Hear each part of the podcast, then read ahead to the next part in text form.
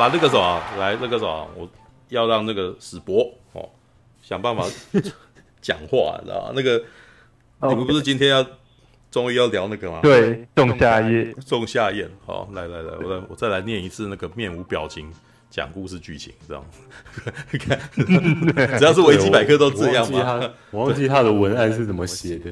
哦，没有，没有，维基百科都会把故事全部都给你梗概都给你讲完，这样。还是我要听这部片名就有在上院线啊，所以雅虎应该。所以雅虎好，我们来听看看雅虎有没有。蛮蛮好奇他怎么写的。雅虎有没有那个奇妙的公关稿？这样，我们每一次都是喜欢念奇妙公关稿啊。对，雅虎的奇妙公关稿啊，对对，JoJo 的奇妙历险啊，雅虎的奇妙公关，那好少。就另外一个名称就是嘲笑别人的文案。对，还好。两行而已啊！一对年轻爱侣前往瑞典一座遗世独立的小村庄参加仲夏节庆典。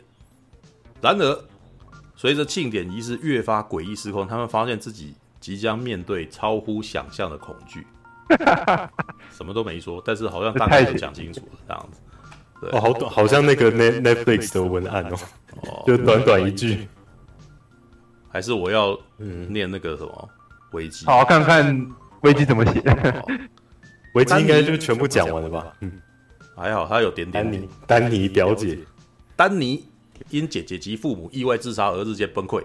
男友克里斯为了安抚丹尼，而邀请丹尼与他的好友来到瑞典的一座偏远村庄，参加了一个当地的夏季活动，以令他释怀姐姐及父母身亡的阴影。但活动却接二连三的发生怪事，而事情也朝着暴力诡异的方向发展着。因此，他们决定探索这里去解除疑惑。却发现这些美好丰收背后与他们所信仰的宗教有关。事情的发展亦令丹尼的心理阴影日渐扩大，众人的情绪一开始兴奋及崩溃起来，哦，又兴奋又崩溃，陷入了分裂的局面，就是是不是类似那种那个 key key 档之类？对，哦，逼迫着他们做出最终的抉择：拘留或献祭。哦，拘留或献祭啊，拘留，听起来好像不太那个，就是。你是要留下来，还是要被献祭吗？果然又是果然又是乱讲的文案。哦，呃，好，原来原来是。可是我觉得比刚刚那个写的好啊，刚刚那个完全是直接没有感情的暴雷这样子。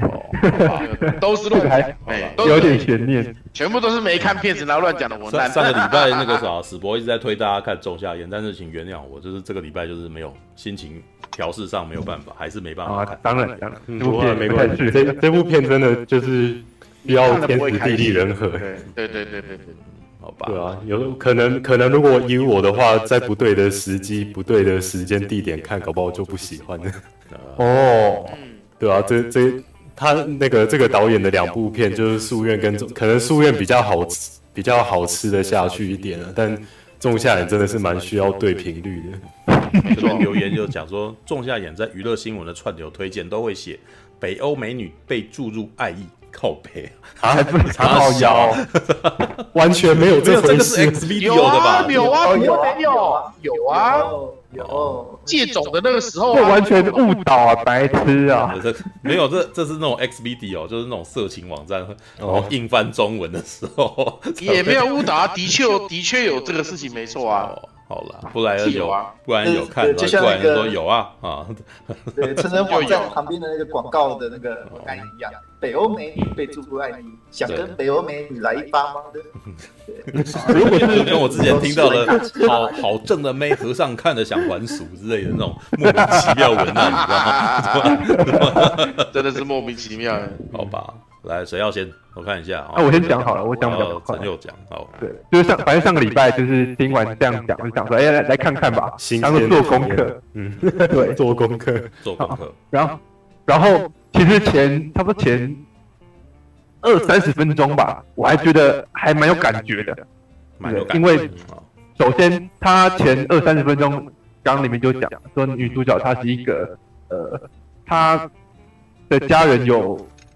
他的妹妹妹还姐姐啊？妹，诶，诶诶，妹妹吧。他其实没姐妹，妹妹，应该是妹妹。反正他的 sister，他的 sister 有有姐妹，姐妹。他们家就发生了一件悲剧啊。然后那件悲剧其实那个导演用他这种很静静缓缓的这样手法去拍的时候，还蛮恐怖的。对，从地下室，然后灯一直闪，然后慢慢拍上去，然后管子这样连上去，你还想说这是什么管子？结果哇，原来啊、呃，哇，原来那管子接到那个地方去，然后啊，原来另外一边哇也有死人，这样那边拍的其实蛮好的。嗯嗯，好，这是第一点。然后再来是，他我觉得他刻画女主角的行呃行为啊，前面刻画的真的是很很棒。嗯，他就因为这件事情嘛，他很担心妹妹打电话去给男朋友。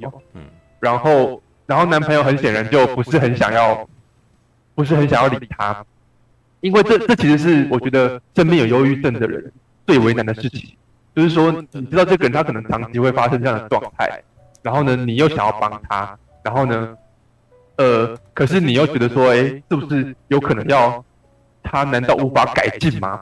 啊，然后对于忧郁症患者自己来讲，这也是一种困扰。因为你已经心情很很糟糕了，你已经有状况了，然后呢，你会想要求助于别人，可是呢，你会觉得说，我常常这样子求助别人的时候，别人会不会觉得很烦？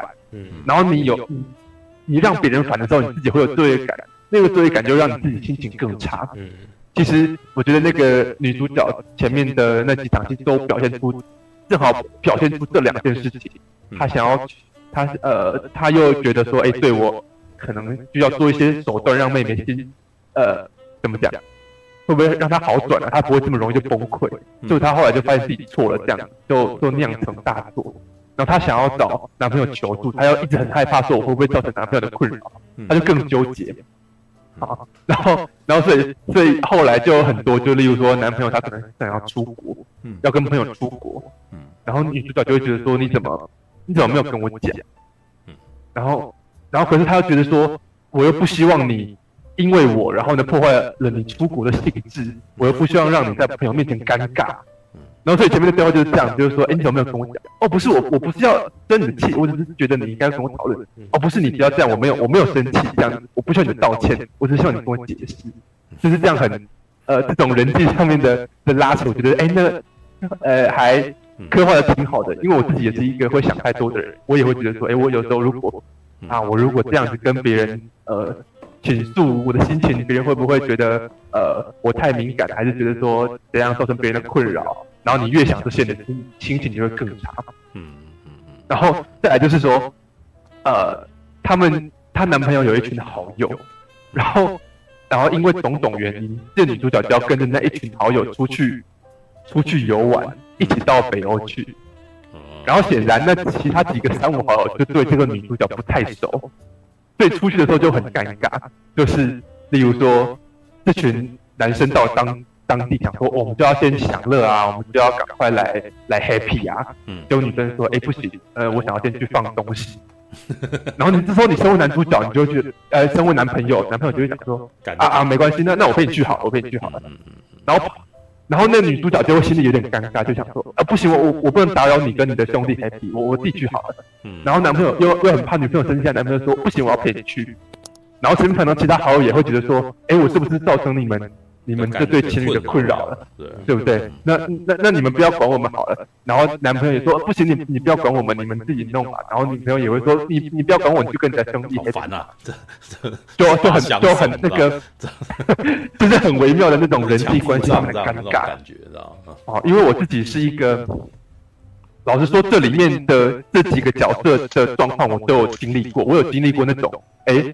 呃，一群人出去，然后其中一个人带了只有他认识的人来的时候，我们就要可能要迁就迁就他，然后他也会不好意思，我们大家就很尴尬。然后我也我也当过那种，哎，自己带女朋友去跟朋友去聚餐的时候，我也会哇两边都顾，然后就会有一点哇，好像大家都不是很自在。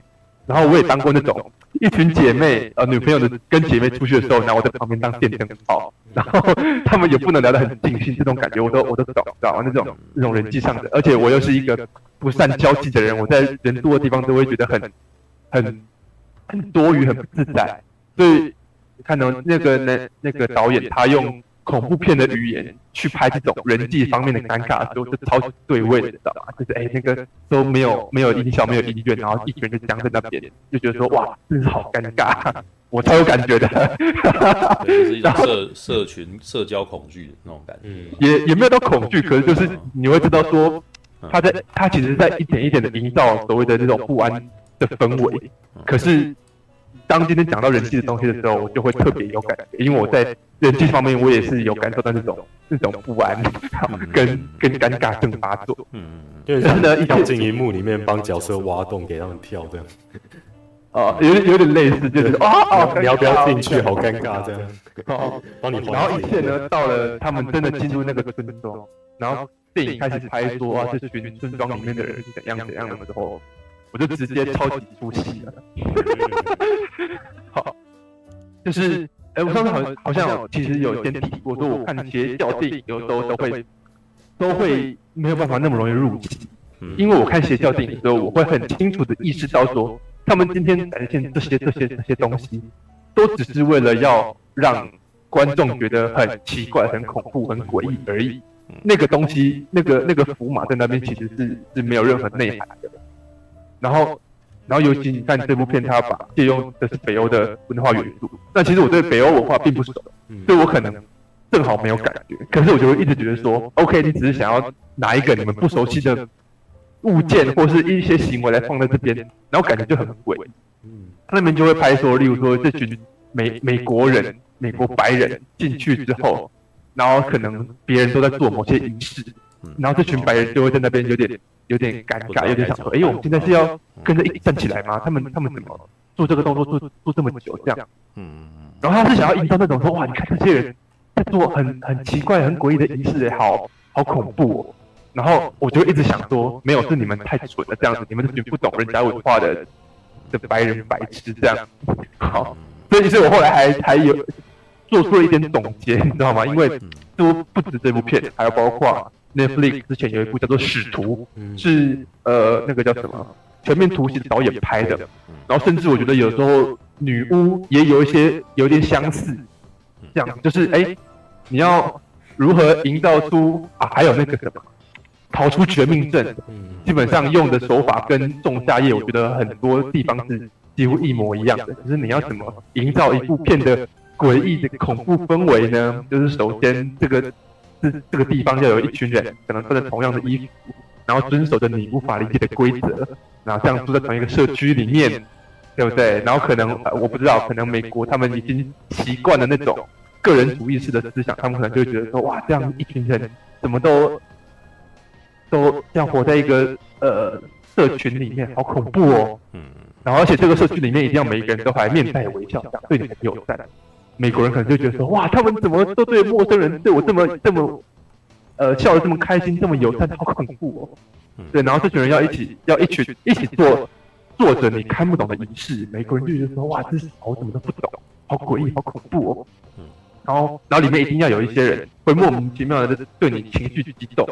啊，嗯，他就觉得说，你怎么会突然凶我，好恐怖哦，对吧？你看《仲夏夜》里面也有啊，那个那个男的在人家的神墓前面尿尿，旁边人突然就崩溃，说你你这样玷污我们的祖灵，然后这群美国粉就觉得说，哦，干，好恐怖哦，然后我就讲说，其实只是你们太蠢而已。然后你看那个什么，呃，逃出绝命镇也是一样吧，就是他突然拍照，然后突然旁边的人就崩溃了，说你为什么要拍我照？然后他们也觉得很恐怖，这就是他们。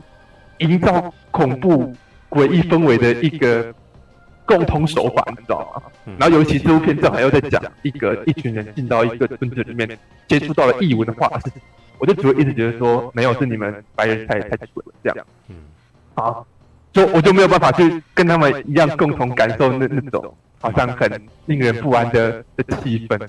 嗯，对。然后这件事一直到了电影的可能最后，呃。哦，全盘揭露的时候才告诉说，哇，没有，其实是全部都是有阴谋的哦。你看这些人，可是真的很快啊。对，可是已经来不及了，我已经出戏了，前面大概四分之一都在出戏了。对，我就觉得说，哇，这部片真的是不是很合我胃口。可是其实看完这部片之后，我反而有另外一种期待，就是我会很想要看，如果今天有一个，哎，一群美国创作团队到台湾来，然后把台湾的文化借用去拍好莱坞的恐怖片，应该会很有趣。哇！你看这些人都拿枪，怎么这现在都都烟雾弥漫的，好恐怖哦！这样，哦，怎么他们在炸油条啊？那个油条据说还有一个传说是在炸小人，哇，好恐怖哦！台湾人真是邪恶这样子，对，可能会有这种莫名的呃滑稽感吧，我觉得。好，嗯嗯，对啊，所以哇，就我那时候看完就马上跟跟马大说，呃，抱歉，这部片我没有办法入戏这样。嗯，对啊。不过我其实也很好奇啊，因为在我眼里，呃，那些他们借用的北欧文化相关的符号，那些什么祭典仪式啊，那些那些图样，在我看来只是没意义的符码放在那边，好像营造出某种氛围。可是，例如说马大跟博耀好像都觉得说，哎，那里面好像有某种。更深层的意义，我就很好奇说，那这部片可能讲了什么是我忽略到的的内涵？这样，所以来听听博要怎么讲。哦，你你忽略掉了很多东西，不过合情合理。就就是像我刚刚说，要在对对的时机或是对的预设立场，但但也不能说什么是对的，因为毕竟就是每个人的成长跟生活经验不同，所以就是我在 get 到，对，所以在看这部作品。其实我觉得，就是这部作品好的地方，就是在每个人给一百个人看，可能会有一百个不同的解读方式，这样子。嗯，对。然后，呃，以我的话，是因为我真的很就是很喜欢《夙愿》这部片，所以就是有 follow 这个导演的，从《夙愿》之后就一直很 follow 这个导演他接下来要做的事情。然后在呃，就是 i i n d b 网站开始就是出现说，哦，他下一部片要拍这个。那个仲仲夏节的时候就很期待这样，然后就一直很死拼命，可能就是每个礼拜可能都会上 YouTube 去查这个导演的名字，看他最近有没有出现在什么访谈里面讲一些最新的消息之类的。对，而且而且其实这部片离那个就是《夙愿》的上映时间非常近，就是后来在那个仲夏夜上映的时候，就是导演开始在跑宣，哎哎没有，是在那个《夙愿》上映的时候，导演开始在跑宣传，他其实。就是在那个当下说，其其实我现在不应该来这里，我现在应该在拍我的第二部电影，只是只是因为那个时候刚好刚好那个夙夙愿上映的期间已经是仲夏魇准备，就是已经那个 pre-production 都已经弄好，然后已经要准备去开拍，然后他们其实这部片虽然说是设定在瑞典啊，那个以电影里面的情节，但是他们实际上去是去那个匈牙利拍，因为像那个。马大就也有跟你们你们说，就是他几乎整部片应该有诶八十五趴以上都是都是在大白天嘛，就是晚上的场景只有在就是开场美国的地方，然后呃八十五趴是是将近九十五趴都是嗯，因为因为因为如果以那个导演剪辑版来看，其实有蛮多晚晚上的场景有补回来，像他们在那个村庄有一场晚上的仪式啊，然后还有如果是导演剪辑版的话，确实。因为我看的是一般版，所以我很多晚上都没看到。对对。哦，嗯，好，然后然后呃，就是这这部片啊，因为像刚陈佑也有提到说，哎，如果美国人想要来拍那个台湾这边的习俗的话，就是会但会就就是他们会用恐怖片包装，会包装的多诡异这样子。但其实我在听那个这部片的那个导演访谈，有一个有一个是将近一个小时，在那个林肯中心，他有。讲到说，其实这部片是瑞典的制片公司找他拍的，然后在，然后因因为因为其实如果你去了解那个瑞典人，他们看待自己的文化，他们其实是把自己看待的很幽默的，就是他们很开得起自己的玩笑。所以其实这这部片，我我在还没研究这部片之前，我先看了，我我在看的过程中一直想说，天啊，如果瑞典人看了这部片，会不会觉得自己被冒犯到，还是觉得说？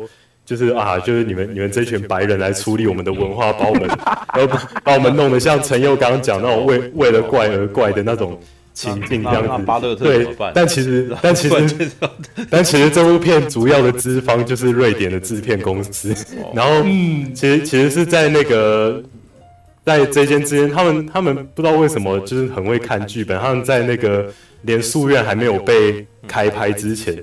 他们就是已经先读了夙愿的剧本，然后就马上联络了导演，说我要找你拍一部像是像那个袁松也有提到嘛，像是那个之前那个 Wicker Man，那个柳条人那个台湾翻译，对对，异教，对对对。对，那个其实也是瑞典那间公司下下的指令，说我想要你拍一部在呃瑞典的仲夏节，然后那个大概的样子会看起来像 Wicker Man 那样子那样子的氛围跟那个。画面这样子，对，然后就是他们只只是先看了素月的剧本哦，所以 就可见素月的剧本是写的多厉害这样子。但我没看过，我只有我只有去看过那个仲夏魇的剧本。好，这这些都先跳过。然后刚好他在联络导演的那个时期呢，导演他刚跟他的女朋友分手。哦，对，所以他他那个时候，因为因为他因为他说他他在访谈的时候说他那一段感情经验就是不是不是走的非常顺遂，然后分手也分的很痛，就是分的不是很和平这样子，所以他那一段期间就是在那个悲痛中有点不知道该怎么走出来，所以他就是做他最擅长的事情就是写剧本。他他说他在那个拍他的第一部电影之前已经有写了大概十二十二本左右的剧本。在那个就是在未未开发中这样子，然后，呃，就是仲仲夏刚好就是因为这个瑞典制片公司联络他的契机，然后他刚好那个时候又经历跟他女朋友分手，所以他就想说，哎，那我要来写一个分手电影，但他还没有决定说要不要跟这个 project 连接在一起，但他后来就是想的越深入，就觉得说，哎，其实他他当初就是失恋分手的那一个。就是呃无法无法发泄出来的那个感觉，就是好像蛮适合放在这种邪教仪式电影，因为 对他来说，那个他他分手的那个痛苦就有点像进行一呃一连串的邪教仪式般那样子的感觉，所以他诶开始可以把他的这个悲痛容纳在这个邪教电影题材里面这样子，然后就。开开始开始让他去开发这个剧本这样子，对，然后其实其实刚刚我原本想要先说，我我应该会讲的比陈佑还要还要快速，因为呢，因为我实在是太爱这部电影，爱到什么程度？爱到我觉得，嗯、呃，就是我已经爱到他，他已经有点超越我，我对他爱有点超越了我的表达能力的范围之外。所以是盛典的吗？有有对，所以所以我已经开始觉得说，我好像不管怎么。呃，就是怎么单以单口的方式去讲这部电影，都会让我觉得有点破坏掉我对这部电影的爱，所以我想直接跳过到那个我们讨论，直接跳过到我们讨，因为因为如果讨论的话我是 OK，但如果要我直接单口说出我到底有多喜欢这部片的话，可能是因为我现在还没有抽离那个感觉，对，但如果要我就是呃很很有条理，然后一五一十的讲出我到底多喜欢这部片，然后把。这部片一些那个自己喜欢的元素抽出来讲说，哎，我到底为什么会喜欢？其实以目前来说还有一点困难，这样子。对，所以我大概只能 focus 在那个我听这么多一些导演的访谈，所所 get 到他的那个一些创作历程，跟他哎为什么会想要拍这部片的一些契机，这样子。对，我就是在这段时间真的是把非常只要一有时间就。赶快去那个 podcast 里面，把一些只要有关导演对于这部片的一些访谈，全部都 找来听一遍，不然是那种两三个小时。然后还有还有一个，嗯、有一个 podcast 节目是在专门访问摄影指导的。其实通就是通常一部片如果要钻研的深入一点的话，通常就是不止导演，当然其他就是关于这部片，可能像美术设计师啊，但。但如果是以台湾来说的话，比较少有这种管道可以去可以去吸收这样子。但国外是真的蛮多奇奇怪怪的节目，都会就是去找找一些那种可能只是这部片的小螺丝钉，也都找来访谈，这样就这些也都全部拿来听过。所以，嗯，就是我已经有一点陷陷入，就是以这部片的那种制制作环节的那个的的角度在看这部片，所以。其实有点难抽离他们的这个圈圈，以一个观众的立场来阐述这部片。对啊，所以可能一方面，可能一方面是我还没有抽离开来，但另外一方面就是因为当初看完真的太喜欢了，所以就是有点，呃，有点研究到，应应该你们也有体验过这种感觉，就是你对一部作品有非常深刻喜爱的时候，当你去把这部电影的所有三百六十度全部各个环节全部都研究一遍，你会。开始有点失去那个你第一次观影时候的那个那个感动，对吧？但我必须说，我现在呃每一次在重看的时候，都就是看到后来都还是会有一种哇情绪被宣泄出来的那种感觉。哦，所以其实我我觉得，如果如果陈佑之后有什么契机再看一次这部片，我觉得可以把那个视角聚焦在女主角她她的那个心路历程上面，就是。不要觉得说哦，我我是我是要来看一部那个一一群一群美国学生进入到这个村庄，然后我要看一部邪教电影的那种预设立场，嗯、就你要把它当你要把它当成说，诶、欸，这个导演有讲讲到另外一个观点，是他想要写一部关于那个情侣之间互相依赖关系的那种的的的，的那种题材的电影，对，就就是因为他以前在上一段那个感情关系，就是开始陷入这种互相依赖，就是明明觉得说其实已经。走不下去可以分手，但是却，嗯，会会觉得说，诶，如果我分开这个人了，我好像就不是我自己，因为我们两个被绑在一起实在太久的时间，所以我已经没有办法，我我已经不知道怎么跟自己相处了，所以就是像其实现在还蛮多情侣都是陷入这种状态的，嗯，对吧？但其实蛮多爱情片啊，或者是一些在，嗯。可能谈论一一一段感情崩解，比较比较少会聚焦在这种互相依赖，然后有一点这种诶分分合合、暧昧不明的那个尴尬感。对，然后还有就是诶那个最最后分手了的那个痛苦要怎么去解决这样子。嗯，对，所以刚好虽然说我虽然说我当时在就是电影院上映期间看那那个时候并不是说经历分手或是什么感情状态，但刚好那一段期间就是自己，呃，就是心里还蛮低潮的，然后这部片就是在那个时候有给我一个出口，所以我才说我当时就是光是院线就去刷了八次嘛，就是因为啊，对，因为因为我那个时候真就是真真的情绪很低潮，然后不知道该怎么。该怎么去？刷八次是你还在电影院帮忙的时候，还是？对啊，然后然后然后然后那那个那个时候那个时候虽然说有那个就是员工可以免费看，但我那个时候还是自掏腰包想要支持这部片，这样以一个形式上，所以就还是花了自己的钱去看的八次这样子。哦，嗯，对，就是因为看八次，对，就因为因为这部片有给我一个。给我一个情绪的出口，让我有一种逃避现实的感觉。因为像这一整部片在阐述这个他们这个这个村庄的生活方式，其实是以一个很纪录片的形式在在拍摄。它很多时候其实就是一个镜头就架在那里，然后就让他们在那边诶走走位这样跑来跑去，然后可能诶背景还有那个动物动物经过啊，就是整个看起来很很和谐。但当然看得出来是这个导演。已经把那那些什么走位啊，或者是那个什么角色要到到什么地方做什么事情，都已经有经过非常精心的安排。然后，而而且那个还不只是说，就是我我要把那个背景他们做的事情，诶，就是做的很丰富。这样，其实他们在背后做的一些事啊，都跟就是后续的一些情节发展有关系。然后包含一些呃。像他们睡觉那个地方啊，背景有很多插画，其实都在暗示后面后面的仪式，就是他们就就是会进行大大概那个画面会长怎样，其实在背景的插画都有做一些揭露这样子。嗯，对，然后还有还有卢，其实卢恩符文就是解释比较少的部分，但是这个可以可以，如果有兴趣的话，再自己去 Google，因为那个 卢恩符文那那个真的是太复杂了，我我可能。可能看看了四五次都还是没有办法全部把它背下来这样子，对，但也 背下来，但对啊，但干嘛？但那些但那些卢恩符文就是在背景上面所代表含义，或者甚至是之后那些角色被换上那一个呃他们那个村庄的衣服的时候，其实那个衣服上面绣的那些卢恩符文也都代表着每一个角色在这部片的一些定位这样子。哦，对对对对，对啊，但但。对啊，但但我就没有办法，没有办法很以那种就是讲师的那个姿态，把 所有的把所有的细节都 reveal 出来。你给自己这么大压力干嘛？没有，对啊，因为因为你很喜欢理解的，对啊，因为你很喜欢一部作品，你就会想要去弄懂所有的东西，对啊。那你再这样子看来看去。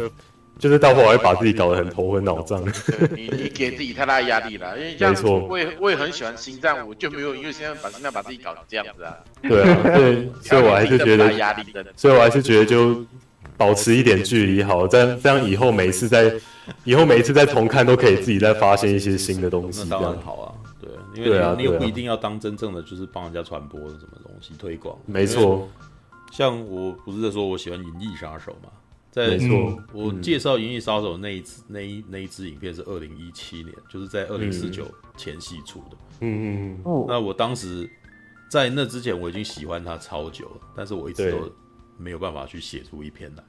对对，我是直到二零四九前夕，我觉得干、嗯、这个我再差不多了嘛？如果再不做，我以后也可能没什么机会做，因为现在等于给了一个理由，让我把它做出来。嗯、那我该做了。那我在做那个时候，我其实也有点情绪，所以我在你如果你们还有在看那支影片的话，你们注意到我前面讲了一句话，他我我不知道我没有办法在这一段影片里面讲出我对这部片的热爱。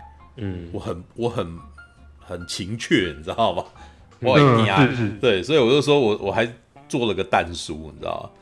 但是事后我我前几天还要再看一次我那那个时候做的影片啊。哦，我我分享就是重新再把旧文分享出来以后，我在下面下个注脚说，我觉得这辈子再也写不出更这么好的东西，就是因为就是有一点我那个时候太情感满意，然后就一直在思索我是那个那是什么回事，然后很多东西也还是几年前。我回答别人的问题，然后再把那个问题、那个回答再把它拉回来，嗯，就是整理一下我以前回答别人的问题所说的事情，这样，然后才呃整理出那样子的一个从头到尾的解说，这样子，嗯，所以那是那是呃那是几十年的，好像也没有要几十年了，大概五六年的那种那个什么，哎，我跟人家讨论啊，然后我跟人家稍微偶尔几句话介绍一下，然后或者是回答人家的问题啊。嗯，然后才集合起来，那不是一夜之间，或者一两个礼拜，对，这是一个经验累积下来的，是一个我整理了很多年，然后其实，在脑袋里面，然后，哎，今天我终于给了自己一个理由，动笔要写这东西了。对对，那其实《星际大战》也在某个程度有点这样啊。我现在也还有不敢写的东西，像《星舰》，我不敢写。哦哟，星星舰系列的东西，我是不敢写。你们注意到，我每次在介绍的时候，就只有在某一部电影里面，然后稍微都会特别多提一下那个东西，然后我就会讲，然后哎，在星舰里面怎样怎样怎样。你看有《异形圣约》里面也要讲星舰，你知道吗？然后那个一级玩家什么也要讲星舰，你知道一级玩家要讲钢弹啊，对，然后或者是这个什么，呃，变形金刚里面也硬要插入钢弹，你知道吗？但是你们注意到，我没有办法，你如果叫我从头到尾讲钢弹，我我现在不想讲。嗯，我我我类似，我想是就应该是类似史博的这种情情绪吧。也许他再过几年有办法再整，因为他就觉得这个时候如果写一个注脚，好像就变成一个 statement 那种感觉，就没有就不完整，对，就不完整。我觉得我可能只写一半而已的那种感觉，对，大概是那样子，就是因为想要这样子去把我的那个什么对他的感觉盖棺论定这样的意思，对对。对，嗯。因为他也在萌芽，对啊，所以我的意思就是说，那段期间这部片给我一个逃避现实的感觉，就是觉得，哎、欸，我我每次来看这部片，就是有点像把我自己丢入那个村庄里面，跟他们一起生活那种感觉。你想要去北欧吗？看完这部片是蛮想，但是导演在访谈里面说，因为那个场地是租的，所以他们最后在拍完之后，全部那些房子啊都。就是都拆掉，嗯，好可惜。觉得那个地方真的还蛮适合营造成一个观光胜地。是台湾那个什么有类似的地方，比如说六福村之类的。六福村，我有看奥万大之类的北，就是不是都会有那个什么，就是北欧在那边跳舞啊，那个嗯，然后六福村，然后？你想要注入北欧女神嘛？而且 而且他们又是就是去匈牙利拍哦哦，我刚刚说他们去匈牙利拍，是因为他们研究发现。匈牙利在当时那边就是阳光的时长是瑞典还要久，所以他们选择在那边。哦，你要打算要 cosplay 一下，啊，然后 cosplay，cosplay 他们那个村庄里面的人。对对对，因为那个其实，在动漫界很多 cosplayer 是就是因为很喜欢，所以才哦想要住进那个情境里面，进入那个情境里面。然后其实哎，如哎这个可能马大可能会更那个啊，有更多那个可以解释的啦。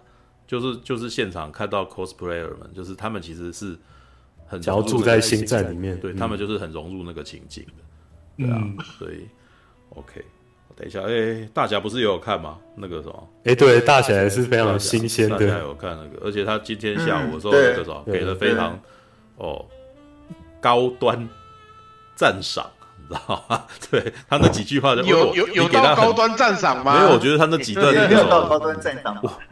没有，该怎么说呢？大侠比较没有给到。会吗？但是我觉得没有，我因为大侠一直以来在解释跟那个什么介绍电影跟评论他的他看到的东西的时候，是我觉得常常比较走镜头，你知道吗？哦，对，就是他他他比较走从调度的那个角度去看这个东西。哇，那那这个应该蛮多可以讲的。所以，所以我那时候看他哦、呃，他赞赏的时候说，哇，那那个啥，听你的说法，那个什么，大侠给这部片好像还不错的，很蛮高的评价。从、呃、这一这一部的镜头调度是真的很厉害。嗯，哦，让我来看看你那时候讲的什么评价，嗯、是不是？其实也。我的那个评价其实也那个没有说那么那么厉害的，对，我只是尽量以那个我这边观察到的角度来看。哦，嗯，我来念一下，仲夏夜导演有才啊，他是不用普通手法制造不安的才子。看到才子哦，是才子。我觉得夙愿比较好看，好吧，才三句话而已。你是因为那个有才让我觉得那个，我就想说奇怪，他大侠没有，因为他两个，因为他那两句话听起来超赞赏啊！你看，跟有才出现一次，然后才子又第二次嘛，是吧？就哦，嗯，应该是这么说。其实那个，因为这个导演导演那个蛮年轻的，嗯嗯嗯。对导演对镜头的应用，其实我觉得，就我自己分有分三个阶阶段的，一个是一个是古典阶段嘛，就从大概黑白片时代，然后到呃八八九零年代那个，呃应该不到八九零，大概是哦古早的电影，然后到那个黑白片，然后刚进彩色片那时代，那个时候的导演就是哎很中规中矩的哦，在玩那个在在拍摄，对。然后有一些像奥森威尔斯这这一类导演，对他们可能已经会发现说啊，可以在那个画面用构图做一些暗喻的手法这样子。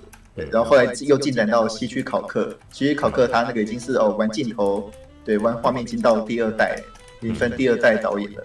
对他开始开始在追求那种，对导演哎什么时候哪些东西要放，哪些东西不放，嗯，然后来那个达成操纵观众的目的。然后后来突然有一个小转折，是那种所谓的 MV 时代诞生。NV 时代诞生哦，就是我们现在知道的大卫芬奇啊、麦克贝啊哦这一代的出现了哦。当然，他们那个大卫芬奇啊、麦克贝这一代前面还有一代是那种哦史蒂芬史匹柏啦。对，史蒂芬史匹柏又诶稍微比较古典一点。对，他因为他他其实是还蛮古典，他的语法其实还蛮古典的。但是因为说啊，他身边那种技术的进步，哎让他哦又比以前的。导演 A 愿意可以多玩一些东西，然后接下来是哦，麦克贝跟那个大卫芬奇他们那种 MV 时代的哦，他们哎的拍广告跟 MV 出身很多，然后那时候就很流行哦，快节奏，然后用各种哎剪接的节奏来来那个来那个创造说呃画面外面的呃各种意象的，嗯对，像最有名的是那个火线追缉令最后一幕嘛，那布莱德比特。他突然那个，他要枪杀凯文史贝西，嗯，然后突然画面闪了一格，格林斯派特洛的脸嘛，对，嗯，对，那个是很标准的那种哦，那个 MV 手法在那种情绪上的那种应用，哎，就是哎那一瞬间那一格，对，让观众确认说啊，布莱德比特会为了肯定是派特洛的那个头，然后把凯文史贝西哎给枪杀掉，嗯，对，那一格就短短的那那个零点一秒，对。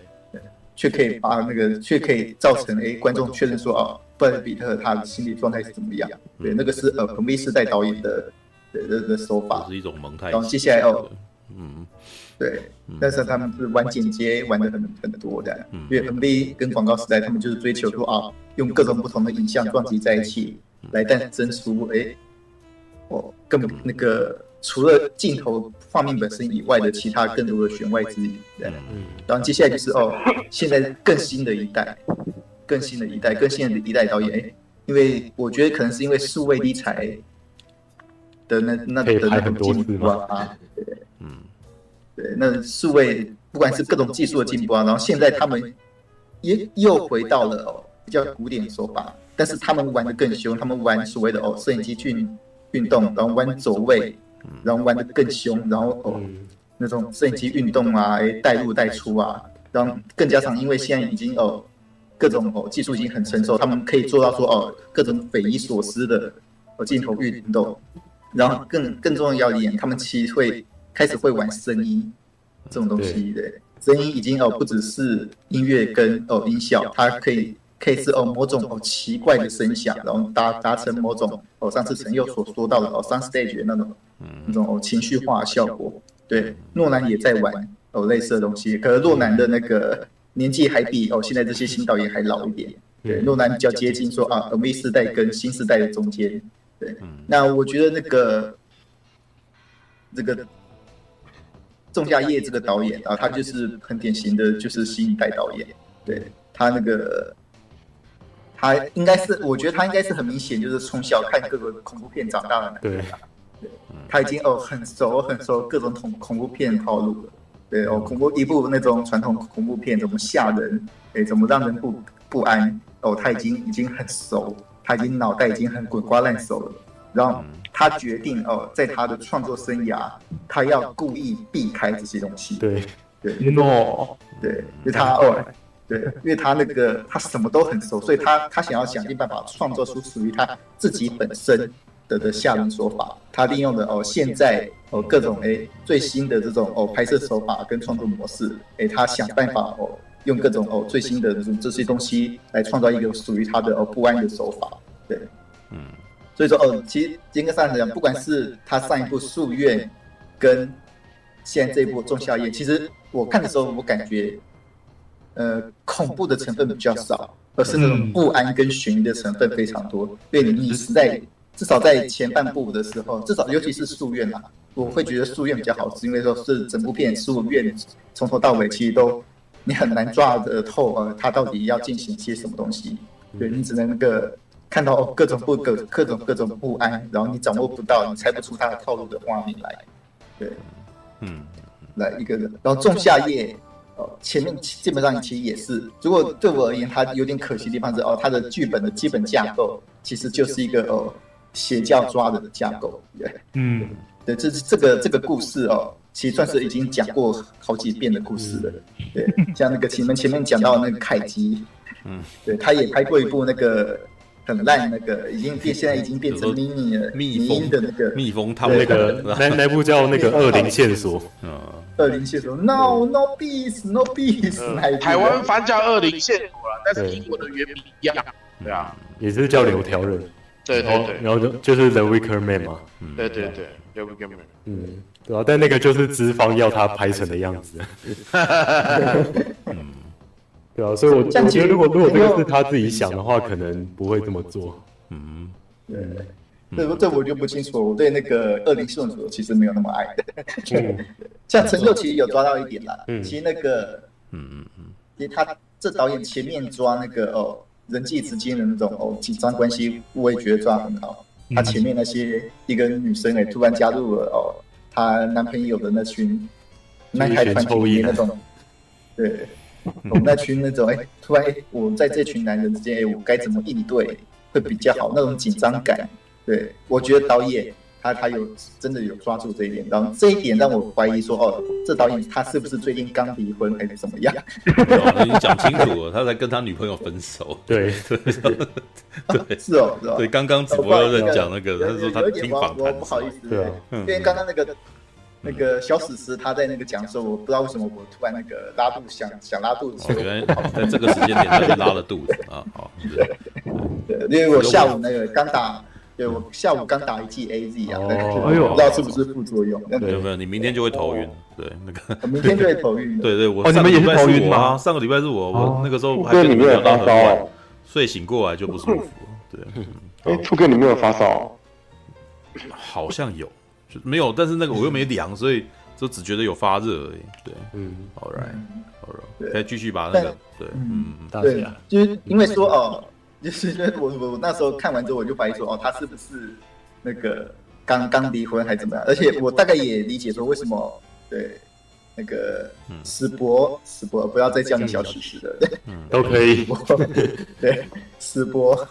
对他为什么可能会那么喜欢电影？因为这本这个这部电影其实本身应该是在讲一个人哦，他要彻底断绝断绝过去的那些涟漪，然后他现在觉得哦新环境比较好。对，即使这些新环境的人多么的疯，对，那从外面的人看起来说哦，这些人根本就是一群疯子，哎，对，根本就是哦这些人在杀人又放火。对，那个他们的可，然后又说哦，这些这些又吃一些很奇怪的东西，但是这些人跟我同频率，对他们愿意接受我，对我在这边说不定可以过得很开心，对，对，然后这边其实看起来平常大部分时间也挺安详的。对，我决定哦，想要加入这边的。我觉得哦，这这某些程度上可以跟哦世博他的他自己的作品某些程度上是有呼应到。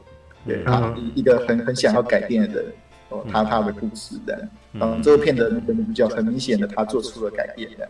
对，对，但那个但虽然说我刚才那个在那个我们的留言上面说啊。导演是个才子，他的确很有才。但我后来那个，我晚上稍微想了一下，对，其实我发现，对啊，诡异这种东西，其实跟可笑只有一线之隔而已。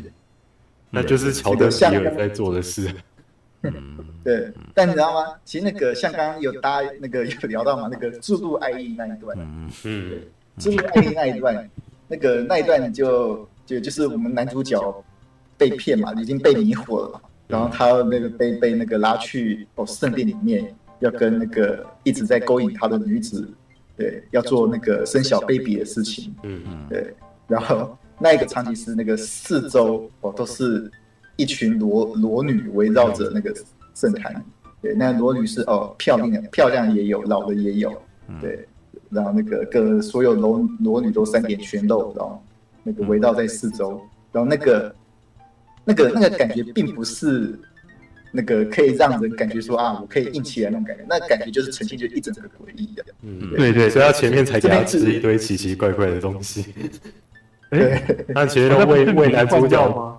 然后还给他闻一个闻一个东西，说这个会增强你的体力，这样。哦哦，对对对对对。但那个男主角就是因为被迷吧，所以就是还是进去那个做那个抽插的动作这样。嗯。对，然后抽插动作，然后那个女生感觉应该是很痛，然后那女生这个就想要伸手，跟旁边的女生哎想要求援之类的这样，然后那一幕就是哦，其中一个女生哦走靠近来哦靠近他们两个，然后握住那女生手，然后开始上开始唱圣歌，然后 开始唱圣歌的哈利啦，我知道，感觉就是哦，我知道你很痛，然后我帮你唱一首歌，减缓你的疼痛的。哎，对，哦，我我的解读跟大家不太一样，不过没关系，先讲。对，没有那。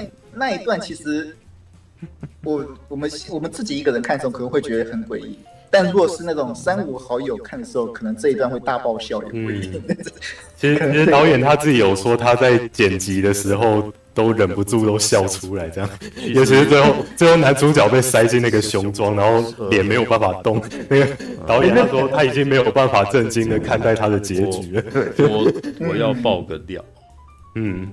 我的同学曾经亲眼目睹过很类似的事件，哈，但是我同学已经过世了，所以也许不知道他在那个早，可能不知道他，哦，对，就是这个消息可能不是，就是就不知道是在讲谁，你知道？你说围围观啪啪啪吗？没有，因为是那个乱交啪，我不知道我这样讲是不是没有，不不不不，不是那样子的，不是那样子的，那个其实只是高中生那个时候偶然看到不该看的事情而已，嗯，对，就是就是那个时候，呃，我的学弟。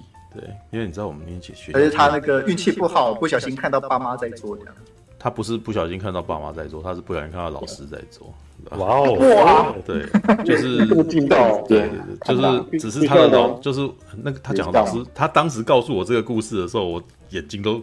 那 我那个表情简直整个都扭曲，你知道吗？因为他讲的人是我知道的老师，这样子。那我们是念的学校，你也知道，我已经讲了很多次了，你知道我的学校是什么样子的学校，你知道吗？嗯。所以老师们基本上也是虔诚的，但是，嗯嗯，哎，人就是会做这种事嘛，对不对？然后，然后他就他们可能就不小心看到了这个画面，然后于是呢，这个女方啊是女老师，女方在呃兴奋的时候呢。开始开始唱福音歌，知道吗？对，所以当他讲这个的时候，我我就觉得这超好笑。但是我们那个时候他，他呃，哦，这是这是说已经很多年了，也许讲出来当事人可能也不知道，反正也都听不到了。就是那个，就是我我我学弟那个时候还会恶作剧把那个怎么整个整段给录下来，然后我靠，然后把录音带寄。那那个时候那个时候是用什么录？当然是录音带啊，就是录，然后把那个录音带，然后寄去给他的同学。我以为有远洋，越洋寄到那个还在美国留学的朋友这样子。然后我说：“ 靠爸，我好想听到这一卷，你知道吗？”说都已经不知道去哪了，你知道吗？但是但是他跟我讲这个故事的时候，我觉得哇靠，这真的是 妈的！所以你们刚刚讲这个东西的时候，我想说，妈的，我怎么我以前听到的事情也差不多，你知道吗？但是我们绝对在当下没有觉得任何恐怖，就是忍住。他他当他当他的说法是他非常拼命的忍住，不要让对不要让自己失控笑出来，因为他怕被被他们两个发现这样。对，然后后面这还有下文，就是过了一年以后，那个啥，老师生了个孩子，哇哦，也就是说他见证的那一刻，然后就把他，哎呀，我们的先都对起来了，我们的我们先那些高中屁孩，那个什么讲话也挺乐色的，就是说那个什么，那个那个什么，我可是见证了他那个什么，在在那一瞬间，那个什么也是也是当了他的那个。干爸，你知道吗？就我已经看到他那一瞬间，他可以当那个 法宝的那个 Godfather，对对对，Godfather，然后就放音乐嘛，啦啦啦，因为我曾经为什么你可以当我的 Godfather 呢？因为我曾经，因为我知道你是什么时候，你是什么时候出现的，你是什么时候产生的，你知道吗？对，在那一段时间里面，是在庄严的圣歌当中，呃，就 好好，OK，好。不是老师跟老师啊，就是老师跟他的先生啊，对，哦，就是正好我 朋友他妈妈是那个什么，可能就是也是学校单位的人，所以他就宿舍是住在那附近。我们平常碰不到，但他就既然是给他 就看不小心看见了，这是这这这这整场奇怪的事情，这样子，好吧，All right，好，继续吧，你们那个爆笑式哈，好，对。对。对，其实对我后来想想，哎，其实这部片其实某些程度上，嗯，对。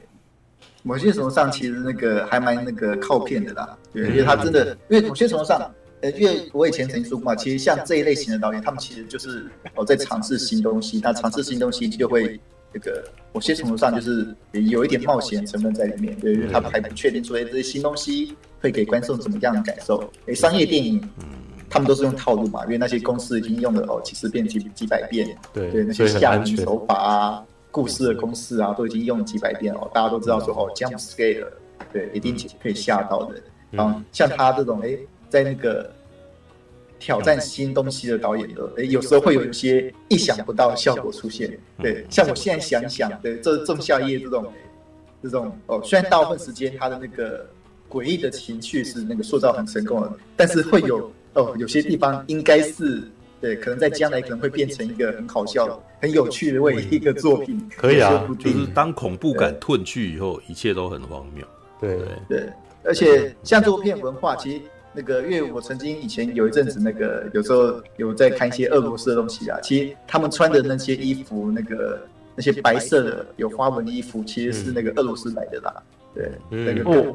瑞典没其实没什么关系啊，他们是那种俄罗斯、白俄罗斯、乌克兰、乌克兰乡下的那种那个乡村服饰的，嗯，对，所以某些程度上那个算是某种文化套用啊，对他们其实并没有说哦真的做到那个文化上很确实性的东西呀，对。对啊，他们那个村庄比较是走一个架空路线，以这部对他们其实是架空路线的，所以某些程度上就就是可以把这部片当成一个哦，诶诡异的邪教惊悚片，对啊，单单纯纯来看一下会会会比较好，对。对对对，我觉得诶，我看一看之后，对，我觉得导演很厉害的，导演还蛮还蛮有才华的，他的那种对那种影像的控制、声音的控制都还是蛮，他自己个人还蛮擅长做故事。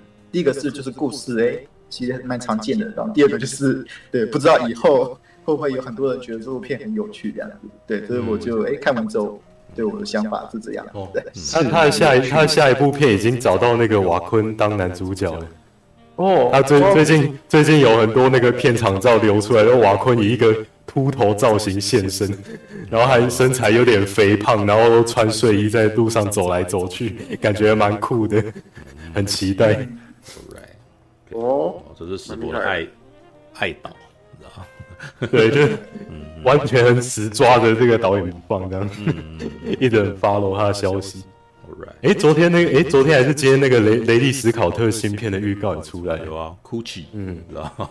对，我只能说雷利斯考特好厉害啊，他同时两部预告片，哎，吓死我了。对他一下子有一部是跟迈特戴蒙跟班艾弗勒克合作的，对，然后另外一部跟艾尔帕基诺。还有那个什么，亚当·崔佛合作的片。嗯、你说《Dune》啊，《决斗》那一部？对，《决斗》是那个什么？对，就那个麦特·戴蒙跟那个班艾弗列克的那一部。然后最近刚刚那个什么，呃，刚上线的一一部那个什么预告片，则是那个，哎，那部叫什么？呃，Gucci 什么？House of Gucci 时尚杀手啊？对、嗯，时尚什么？等下我我看一下他的那个中文片名。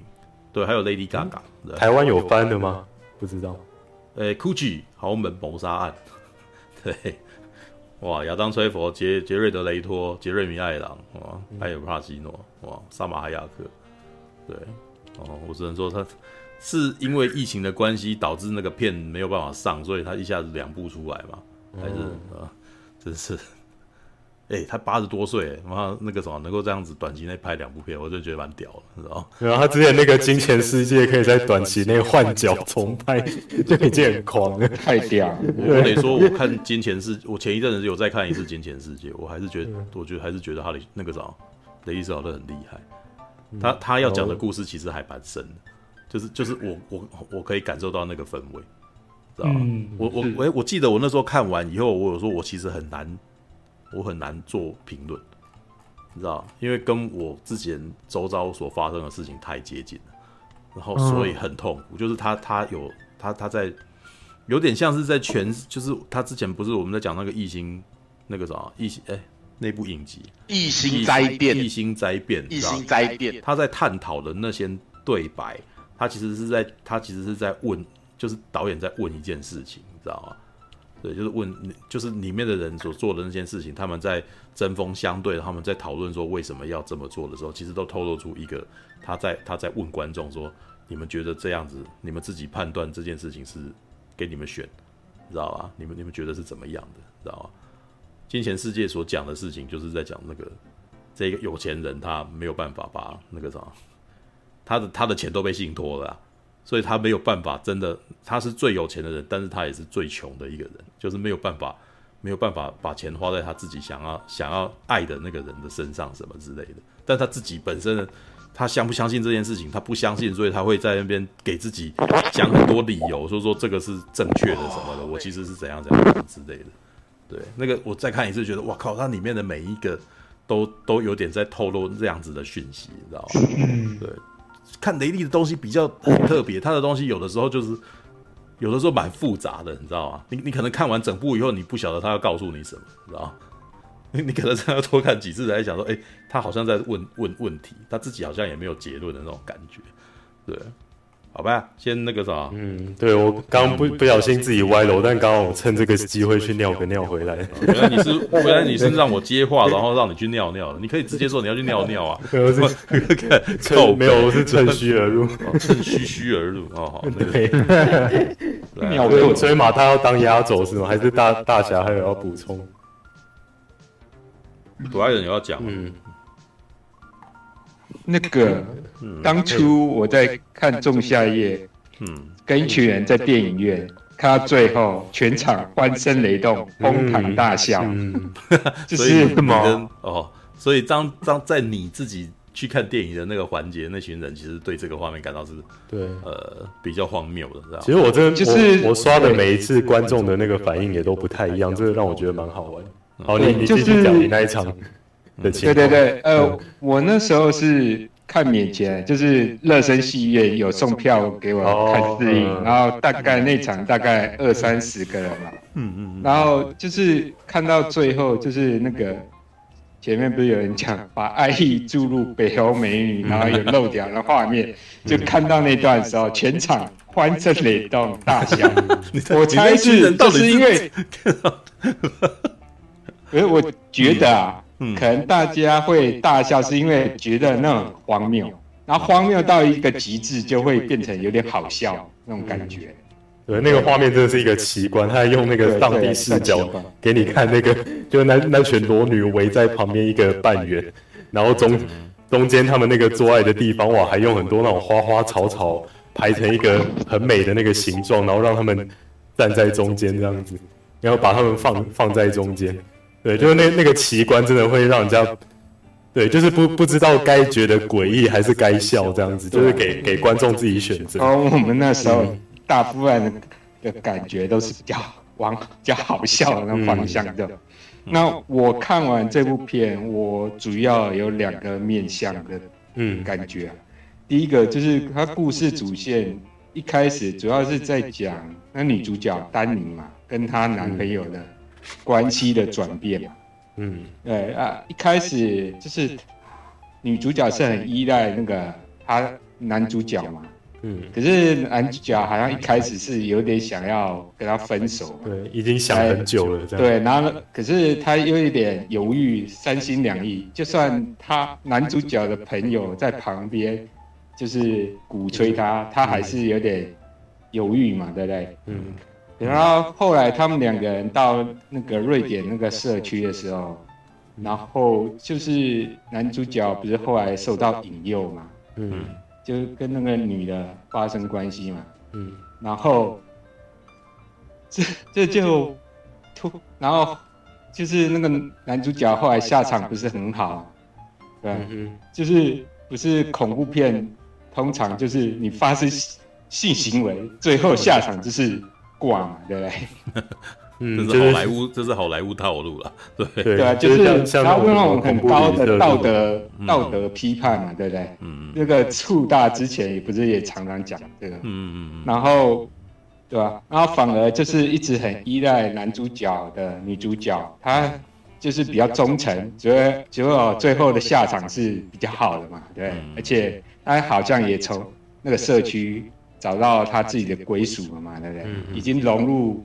那个社区为体了嘛，嗯，对吧？然后另外一个面向的话，就是让我感受到一个文化上的冲击，因为像他那个社区的话，其实感觉大上每一个人都是无私的奉献，然后他们社区里面孩子是互相就是大家一起，就是全村的人一起养，对。对对对，然后妈妈想要出去朝圣什么的都。就是都可以很安心这样子。对，然后他们那边的老人啊，不是到一定年纪，就是为了不拖累人家，就会选择自杀嘛。这个这个触大应该蛮有既视感，就是那个游山解考。游山对对对，哦是是是，突然想到，对，突然忘记，有点类似，超像游山节考。对对对，然后就是他们每一个人，就是会有那种，好像春夏秋冬那种，嗯。把把生命分四个季节，就是每每十八年是一个季这样。对对对，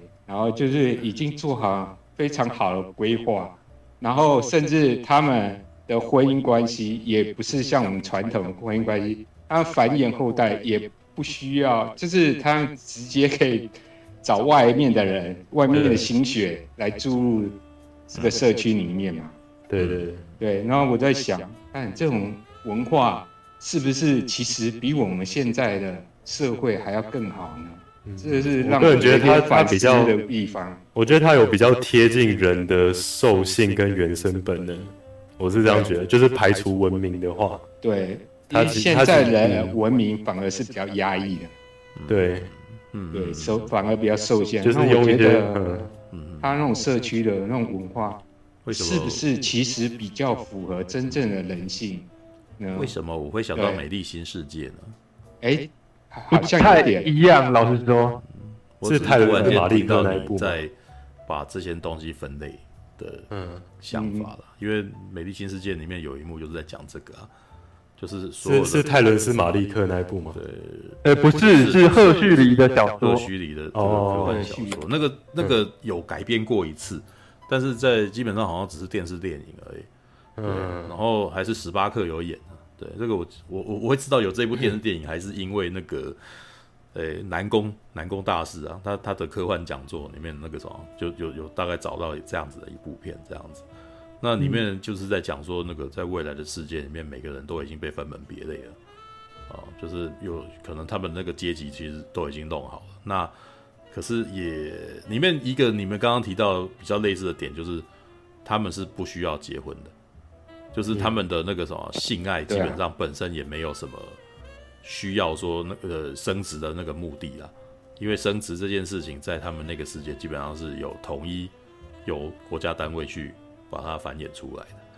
然后大家可能在从小很小很小在胚胎或者在婴儿的时候就已经开始那个什么用那种类似那种放放那个录音带，你知道，在他旁边讲说你是什么什么什么，你是什么什么什么的这种，对，所以当他们长大以后，他们其实就对他们自己的阶级跟他们自己的地位其实感到非常的安安分。然后就觉得不会，我们不需要去突破。然后他们可能甚至还会觉得说：“哦，我真庆幸我是一个什么什么什么这样子的。”只是在这样子的一个故事里面，一个呃一个女人她去了野人的环境里面，然后在那个地方产下一个孩子，然后这个孩子回到这个文明世界里面，然后他无法，他完完全无法融入这个世界。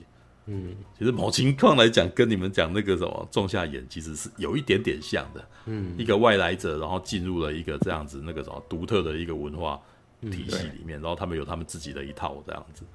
对，然后最后当然文化冲击。对，文化冲呃那个不是那个其实是他那个是借古讽今呐，类似那种借未来讽今呐，知道就是呃让人感到恐惧，觉得人如果真的是这样子是好的吗？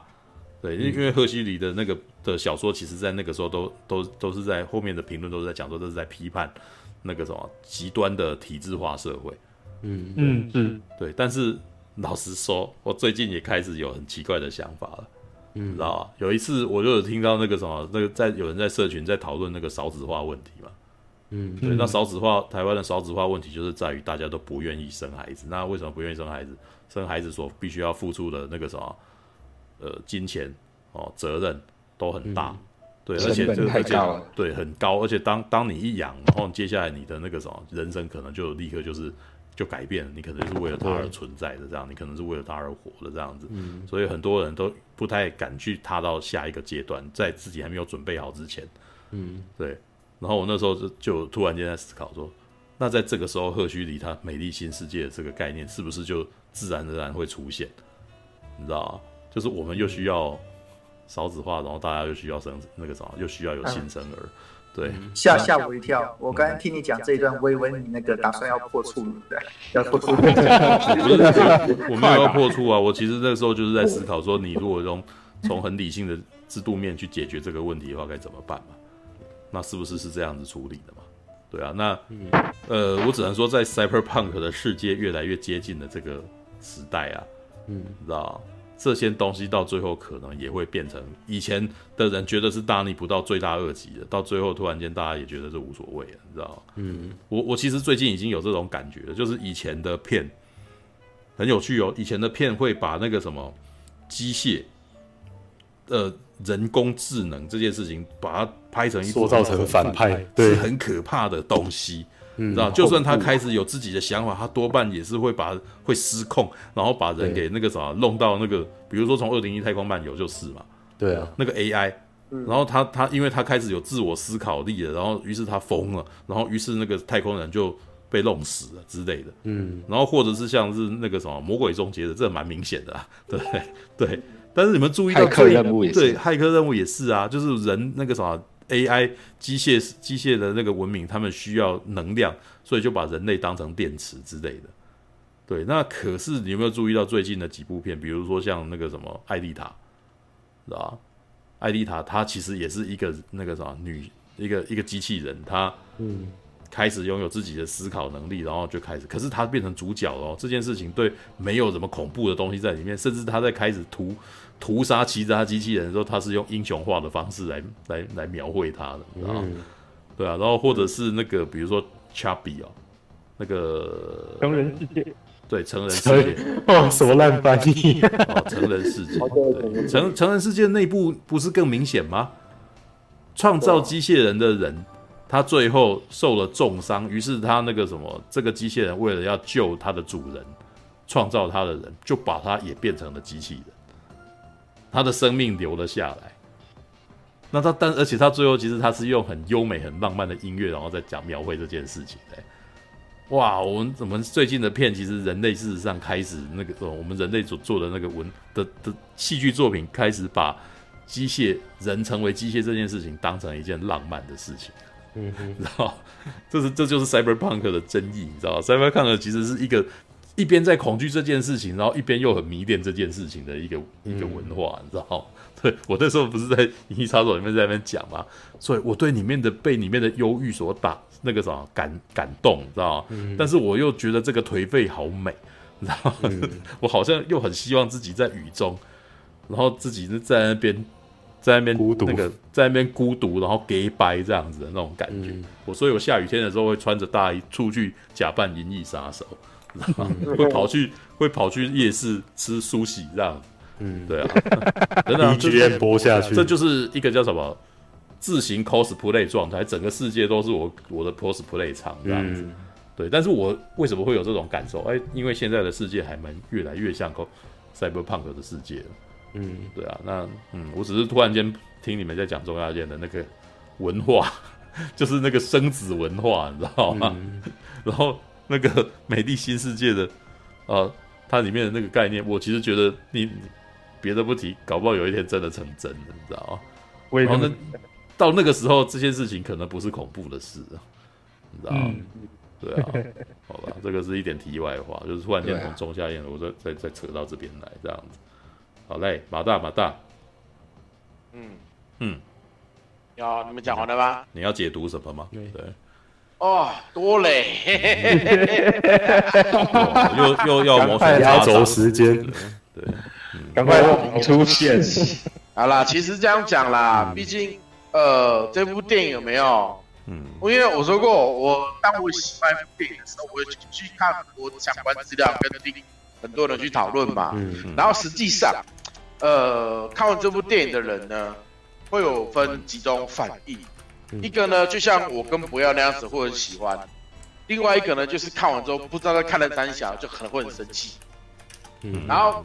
也有说像大侠这种人，看了之后，哎，会发呃，会用比较理性的角度去思考这些东西。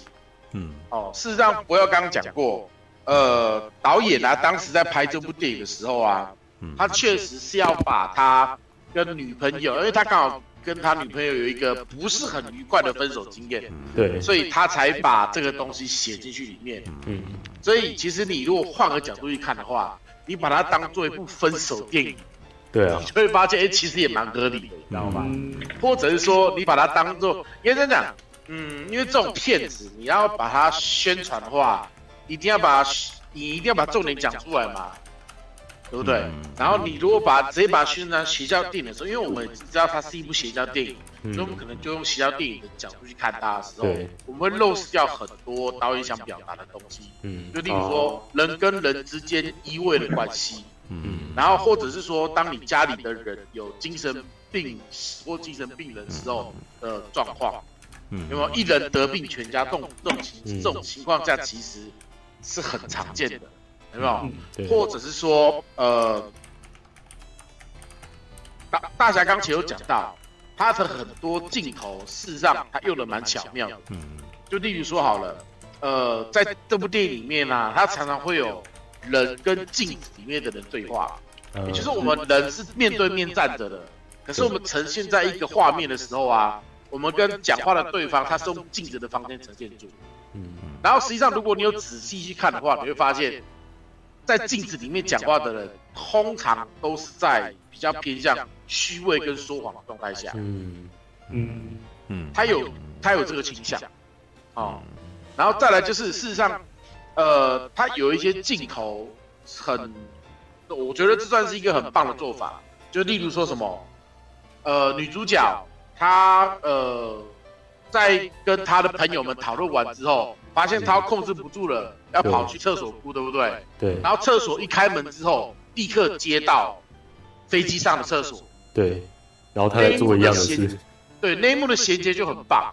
可是真的很有趣，很好玩的是。你看到他哭完之后，下一个画面就是面无表情的走回去座位上面。嗯，你就知道，其实当你有精神病的时候，你看，我说真的，这个绝对是我这一部我会有非常非常多的蓝色窗帘。嗯，我会有非常非常多的过度解读，因为毕竟它里面放的讯息，除了说，嗯，它综合起来的很多呃当地的民。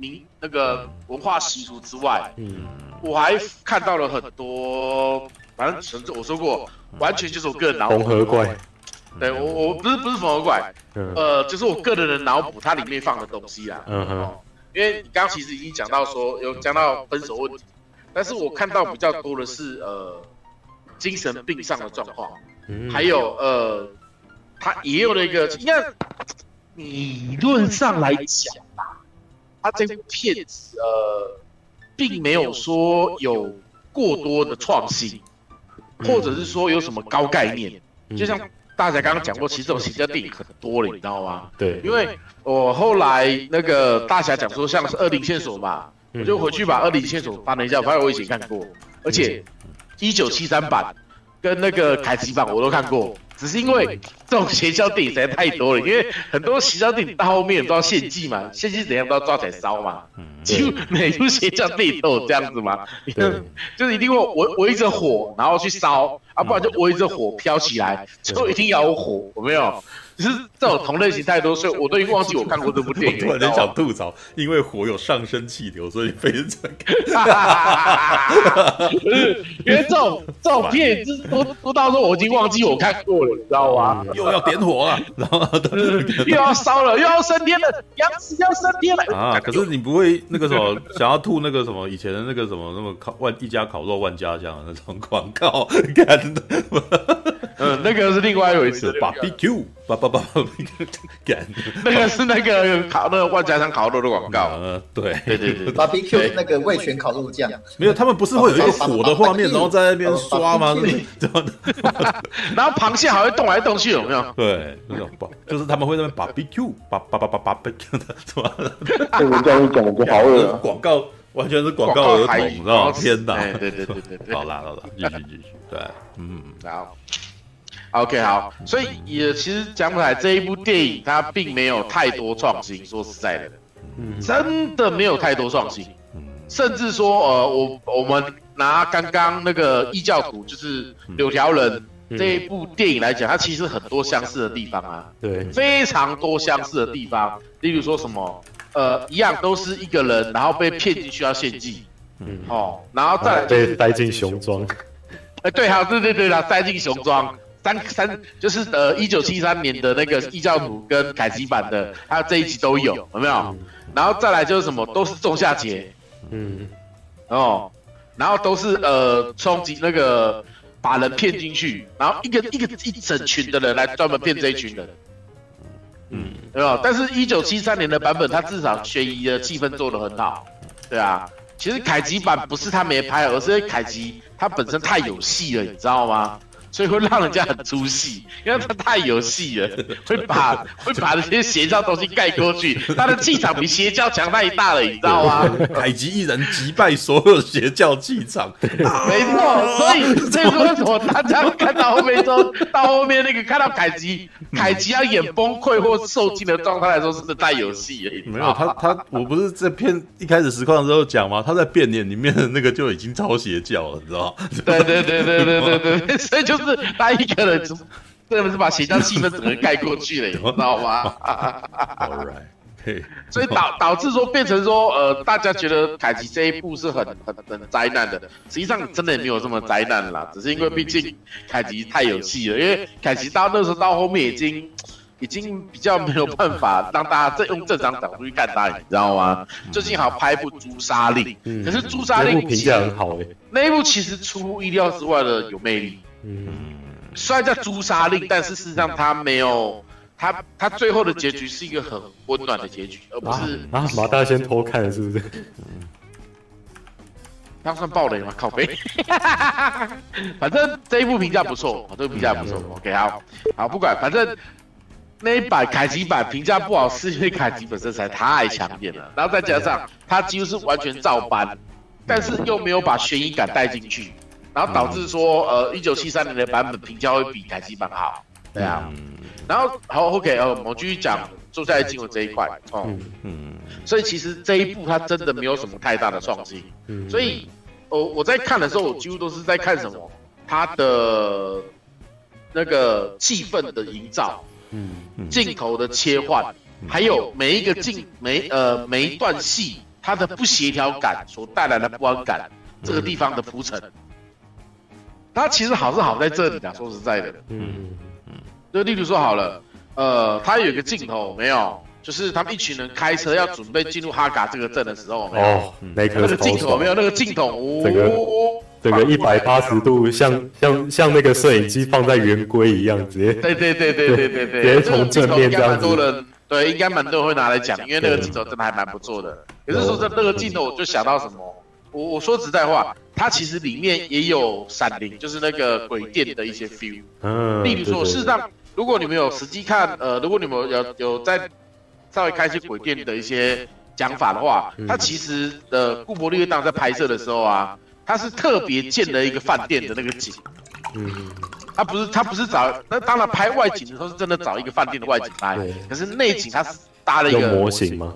对，不是不是，他那个内景是真的搭了一个棚，那个哦，棚就是整个饭店的，对整个饭店的大厅，但是他有说，他有故意把一些高低落差故意做的不一样，嗯就例如说，呃，例如说我们看同一面墙，对不对？它最高点应该一样嘛，可是他故意在别的角度的时候把最高点拉低了，也就是事实上这个大厅虽然很大，可是你会有一种怪怪的感觉，但是你没有察觉的时候是看不出来的。嗯因为就有人很无聊的去把大厅的那个俯视图画出来，他发现，因为他想就是你知道，呃，很多人真的非常非常的，不要说无聊啦，非常非常的有时间，会去做很多方面的思考跟思想思维的，所以他就去把那个闪灵的那个饭店的俯视图平面图画出来，嗯，他突然发现，按照电影里面的角度去看的话，诶，这俯视图画不出来。嗯嗯。一方面当然是仅有那个搭的那个棚的大小有限，另外一份其实库伯利克他有说他是故意把那个高低落差干嘛干嘛做的不对，让我们有一种莫名的不协调感，嗯嗯因为这种东西其实不是你当下直觉上看得到的，但是你在第六感上面会有一种怎么好像哪里怪怪，可是我讲不出来，而且他也有点虚虚实实的，所以也也不用太考究说那个格局必须要跟那个饭店的外形一模一样。嗯，对对对，所以他其实我那时候在看的时候，我觉得他这个画面就有一点就是进阶版的《闪灵》的开头画面。嗯那《闪灵》开的画面就是一样拍路在走嘛，空拍，对不对？对对对，空拍，然后路在走嘛，然后一走一往前就往前，然后好像要进入就是那个鬼店的那个范围里面，嗯有没有？其实这个东西就很像，但是他故意做了一个多多加了一个三百六十度旋转的动作，去，多增加一个一个一个类似他想表达的意境。嗯这个镜头应该蛮多人会讲的。然后啊，我为了我想说，因为这部片真的是太有趣了，我又特别跑去看了什么，你知道吗？嗯我特别跑去看了，就是在哔哩哔哩哦，有一有一个有一个频道主，他就是他就两个人，两个男生会一起看一部片子，然后一边看一边把他看的当下的东西，就是随便讲评。对对对对对对对对对对，然后就像大家的那个那个大家的那个评那个什么呃那个弹幕，对啊，嗯然后说真的，这种片子啊，你如果是跟呃比较爱闹的人看的话，就会像我们去电影院看一样，就是有的人会就是狂笑，因为这太荒唐了，你知道吗？嗯或者是狂屌说他他他他为什么要这样做，他在搞什么，我不懂，嗯。很奇怪。然后当然也有人会觉得靠，我好像看了什么，嗯。可是我好像又没看到什么，嗯。那种疑惑感，你知道吗？所以这就是这部片子可爱的地方。嗯。你看的人，当你的思考角度不同的时候，你会看到不一样的东西。你看我在看的时候，我其实我最大的感受是在于说，不是这部片多诡异，而是精神。当你家里有人有精神病患的时候，是多么辛苦的事情。嗯因为你呃，他的第一部电影《夙愿》嘛，他其实也是在讲白一点哈。我们我们如果把《夙愿》扣掉呃派蒙王邪灵邪教故事来看的话，嗯，它其实可以变成说。就是一个家庭悲剧啊。一个家庭，他们有一个，他们家庭的人有人有精神上面的障碍，嗯然后一个人有问题的时候，因为毕竟长期跟这个人组合在一起，你的家人会被影响到。就，简单讲，一个人讲白点，一个人有忧郁症或躁郁症，他绝对会影响到跟他住在一起的身边的人。对，嗯有没有？你仔细看他电影开头的时候，有没有？我甚至觉得啊，呃，主角女主角溥仪她会有躁郁症，其实是被她妹妹给影响到感染。因为你看，你很明显嘛，你看他一直三不五时就会用那种呃，我不想，我不想活了，干嘛一天到晚就跟你这样子的时候，你一定会担心他，嗯，有没有？然后结果又因为真的你不理他，他真的出事的时候，完了，他就变成下一个得病的人了。对。然后这个病就会变得更严重，因为他因为又加诸了罪恶感。对对对对对对，所以我那时候在看的时候，我其实感受到的是啊，就是他其实会想要你讲说，当你家里有人有精神方面的问题的时候，这其实真的是件很辛苦的事情。嗯，对啊，而且你看上一部《遗传厄运》也是这样讲啊，因为我有去看那个导演的访谈嘛，他说这《遗传厄运》的时候，他在讲说世上啊。呃，他其实没有想拍恐怖片，他是想要拍呃家庭伦理的惊悚剧之类的，他并没有想把它拍成恐怖片。可是因为把它拍成有鬼的恐怖片，比较容易拿到资金，所以后来才把它改成。对，很很多新导演的第一部都是这样子啊。对对对对对，他其实想拍一个家庭伦理剧，但是因为拿不到钱，所以他把剧本改成那种比较容易回收的剧本。那其实跟仲夏魇的情况也差不多哎。对啊对啊，其实你要拿到资金，你就必须要想办法做一些妥协。对对对对对对对，对。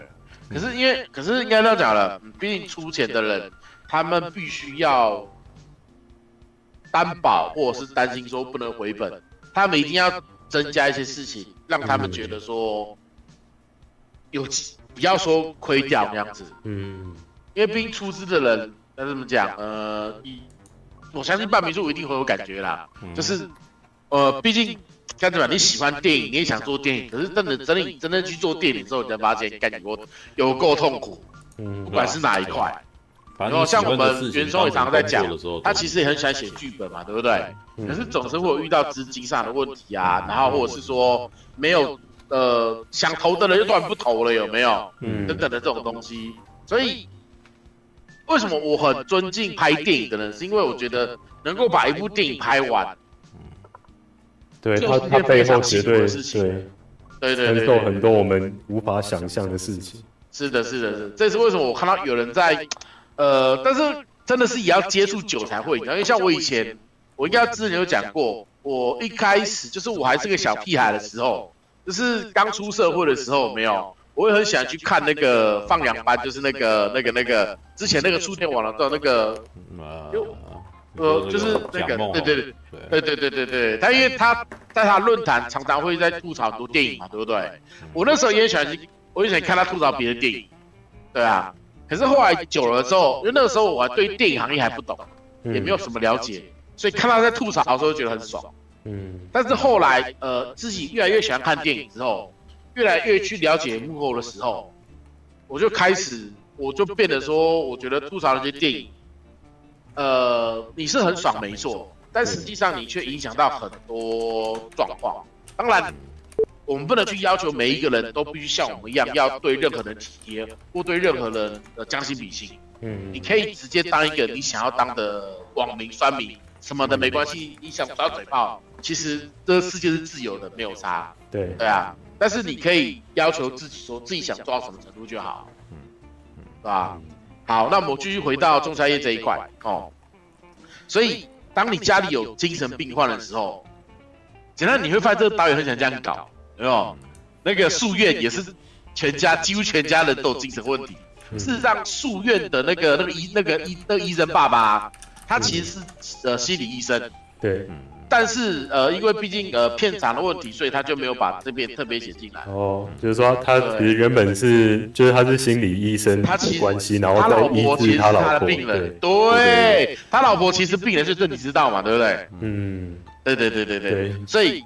其实发现，你看他拍他他拍的电影，就是一第一有邪教，第二心里都有病，然后 然后都在拍惊悚片，嗯，因为应该真的呃，这已经是变成了他进军呃电影界的一个利器了，嗯，他只要能够把这个应用的好的话，那他接下来要拿到够多的资金就不是问题，嗯，好 OK，好，我们回到仲夏这一块，所以。你其实你不要把它当喜剧电影看，你把它当做一个分手电影去看，嗯，你就会发，你就不会觉得说有，你看，你用这角度思考的时候，你就知道溥仪的心情多么辛苦，嗯。嗯，然后她男朋友多么的，因为其实我说实在，他们里面的每一个人，每就是那一群年轻人哦，嗯、那群年轻人，他们都没有犯什么大错，对，他们他们有犯错错这也到罪不至死，知道吗？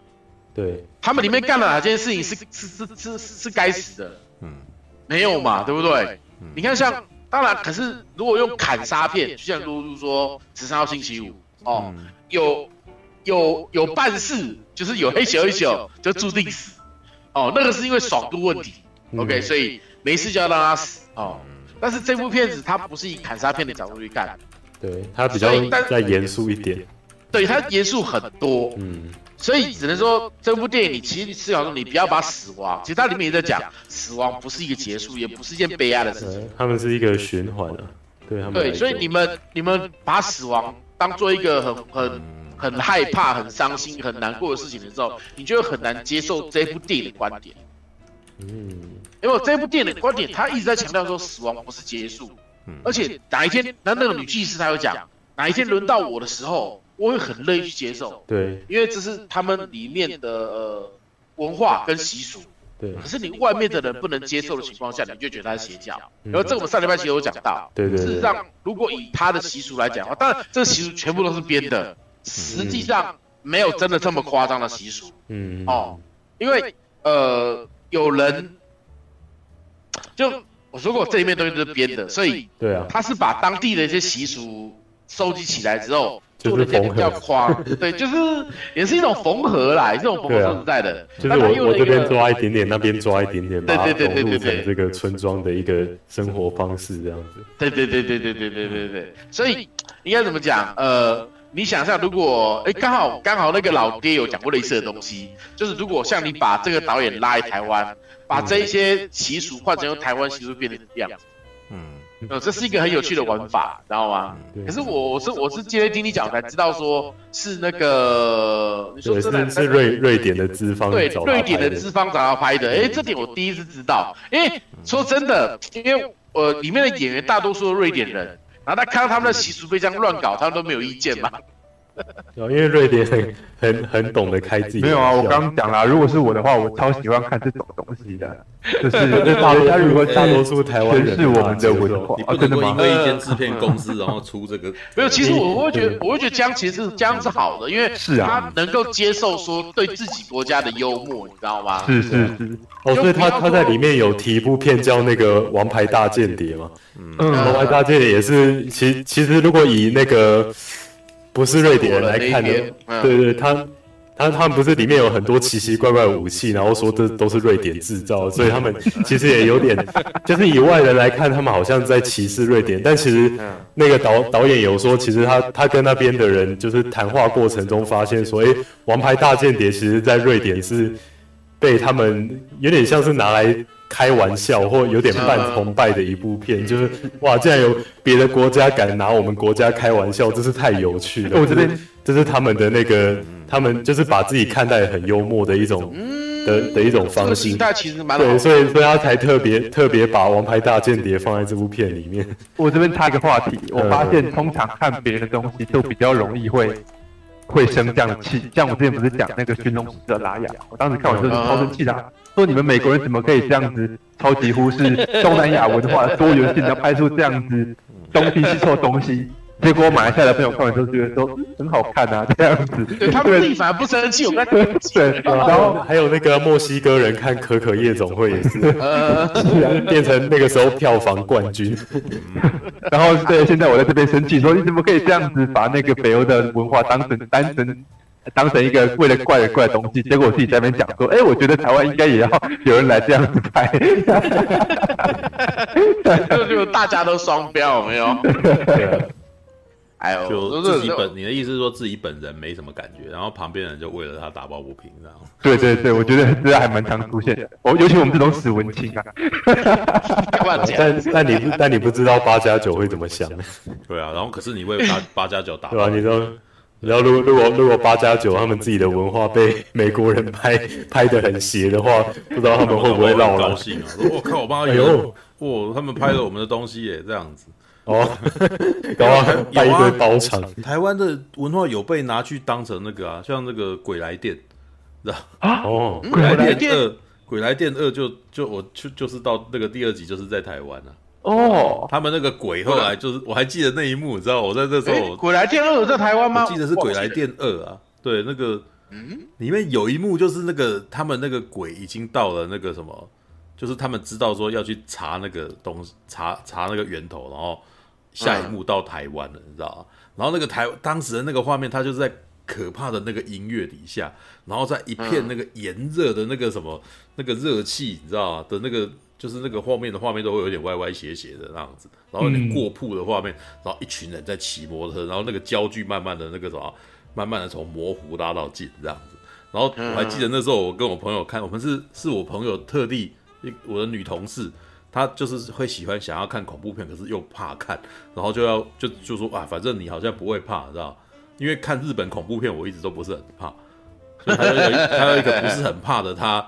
一一个不是很怕的人在旁边，那个我帮他那个稳定心神，你知道吗？呃、可是那一幕，那一幕那个什么出来的时候，我跟他两个大笑，靠北，然后就那个画面就是把台湾的那个什么摩托车正试图，然后再配上恐怖的音乐，你知道吗？就是我们每天骑摩托车上班的画面都嗯，然后然后接下来他们去哪里拍，你知道吗？松山哦，大概在虎林街那一带，然后有一有一座山，你知道吗？一个小山坡，然后上面有那个一个那个三合院这样子，就是我记得他是不是也有在九份拍？好像就是，但是我印象最深刻的是，哇靠，他真的找到一个很有趣的景，就是你可以看得到下面的那一圈那个什么建筑物，还看到一零一，然后同时一零一是一个很进步象征嘛，对不对？嗯。但是那个三合院看起来好，就是很古老，你知道，就就很台湾民俗这样子。然后呢，接下来他展现了哪一个恐怖画面，你知道吗？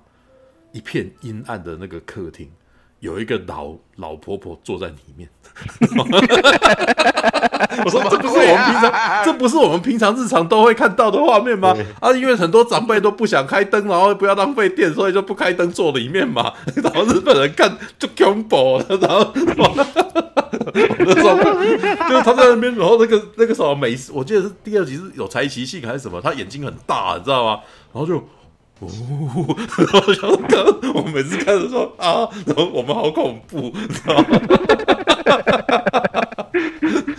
没有，我那时候我我那时候看那一部片一点都不恐怖，就是完全趣味盎然，你知道吗？就说哇，他妈日本人怎么怎么怎么看台湾的，你知道吗？还有里面有几幕，我大概感觉出来是在棚内搭景拍的。啊，棚内搭景拍呢，怎么样呈现台湾的场景跟日本的场景，你知道吗？日本场景都很干净，东西都整整齐齐。居然对台湾呢，东西超乱。然后那个什么，我那时候就就就突然间注意到，哇，原来台湾的设计封面是这样子，啊？然后墙壁呢？嗯就是有一那个什么，那个电插座都在墙的正中央，你知道吗？所以你插座，然后都一条线拖过去这样子。对。但你在日本的灯光师是不可能出现这个东西，他们都藏的好好的，就是你都看不到那个灯，就是更好很很完美的放在那个地方。但是只要是台湾呢，就是一条线拖过去，你可以看到各种线材直接铺露在外面这样子。对。台湾，你知道吗？我那时候看，哦，就是居然学到学到不少，你知道吗？就是原来日本人看台湾，他他们看到的重点在哪里？嗯，就是 太好笑了，那个东西都很乱，然后灯光非常的昏黄，然后还会闪，你知道 你知道吗？台湾，这就是台湾，感觉好像贫民窟，也没有，你不要这样想，这是台湾味道嘛，知道吗？台湾就是就是文化，你要如何？你去了，比如对你去，你去外面，哪一天你今天假设你今天去呃加拿大，你要如何搭一个那个什么，让人家一看猛然觉得这里是台湾的景，知道吗？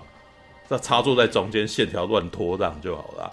然后东西放地上，然后那个桌上叠乱七八糟的东西掉下来，然后那个柜子里面全都是碗，然后收集很多塑胶袋，然后要有很多红的东西，要有很多红的对对，就就是这就台湾，这就台湾，你知道吗？饼饼干盒打开你都针线，就是那这是一种我们本身文化的地方，然后看别人在介绍我们文化的时候，嗯，是对，然后哦，对，这对对对，我们台湾就这样，知道吗？对。哎，我建议大家再去把《鬼来电》这个挖来看看，很有趣，你知道吗？哎，你知道吗？你说，其实我呃，我蛮能够理解台湾真的是这样子。可是之前就是，我记得还有哪一个杂志吧，原来台湾拍台湾的街景当封面，嗯，然后他就是拍菜市场的那个画面，然后有很多那种招牌啊，干嘛干嘛，这真的很台湾嘛，对不对？嗯。可是就有一，我看到那一篇的。那一篇杂志的那个封面拿出来之后啊，下面就有另外一批人在骂说，台湾怎么是这样？台湾不应该只有这样，干嘛干嘛干嘛之类的。就是就是他觉得说他应该要秀出那种好像台湾哪里美的地方不能拍的那种他，因为有有些人对这东西是自卑的，就很敏感嘛。对，就是那个时候就觉得我们要看起来跟他们国家的东西很像。这样才不会让我们丢脸，这样子嘛？乳台，没有啊，所以我才会就是哎、欸，我还我要分享一件事情，我在我的粉专是在几年前不是丢了一个台湾五霸嘛，知道吗？就是我有那个真的是呃，在脸书上看到太多人分享奇怪的台湾吉祥物，知道吧？吉祥物雕像，我就忍不住就把那五个凑起来，你知道吧？就是那个什么北鸟哦。南鱼，然后那个西瓜，哦，东蜀哦还有我们的那个什么中乌妖，你知道吗？对的。然后最近前一阵子不是说北鸟收起来吗？我还记得那个时候，当时当时我在把这个东西集合起来的时候，妈的回响很大吧。但是呢，就会有人很生气，你知道吗？北鸟的支持者非常生气。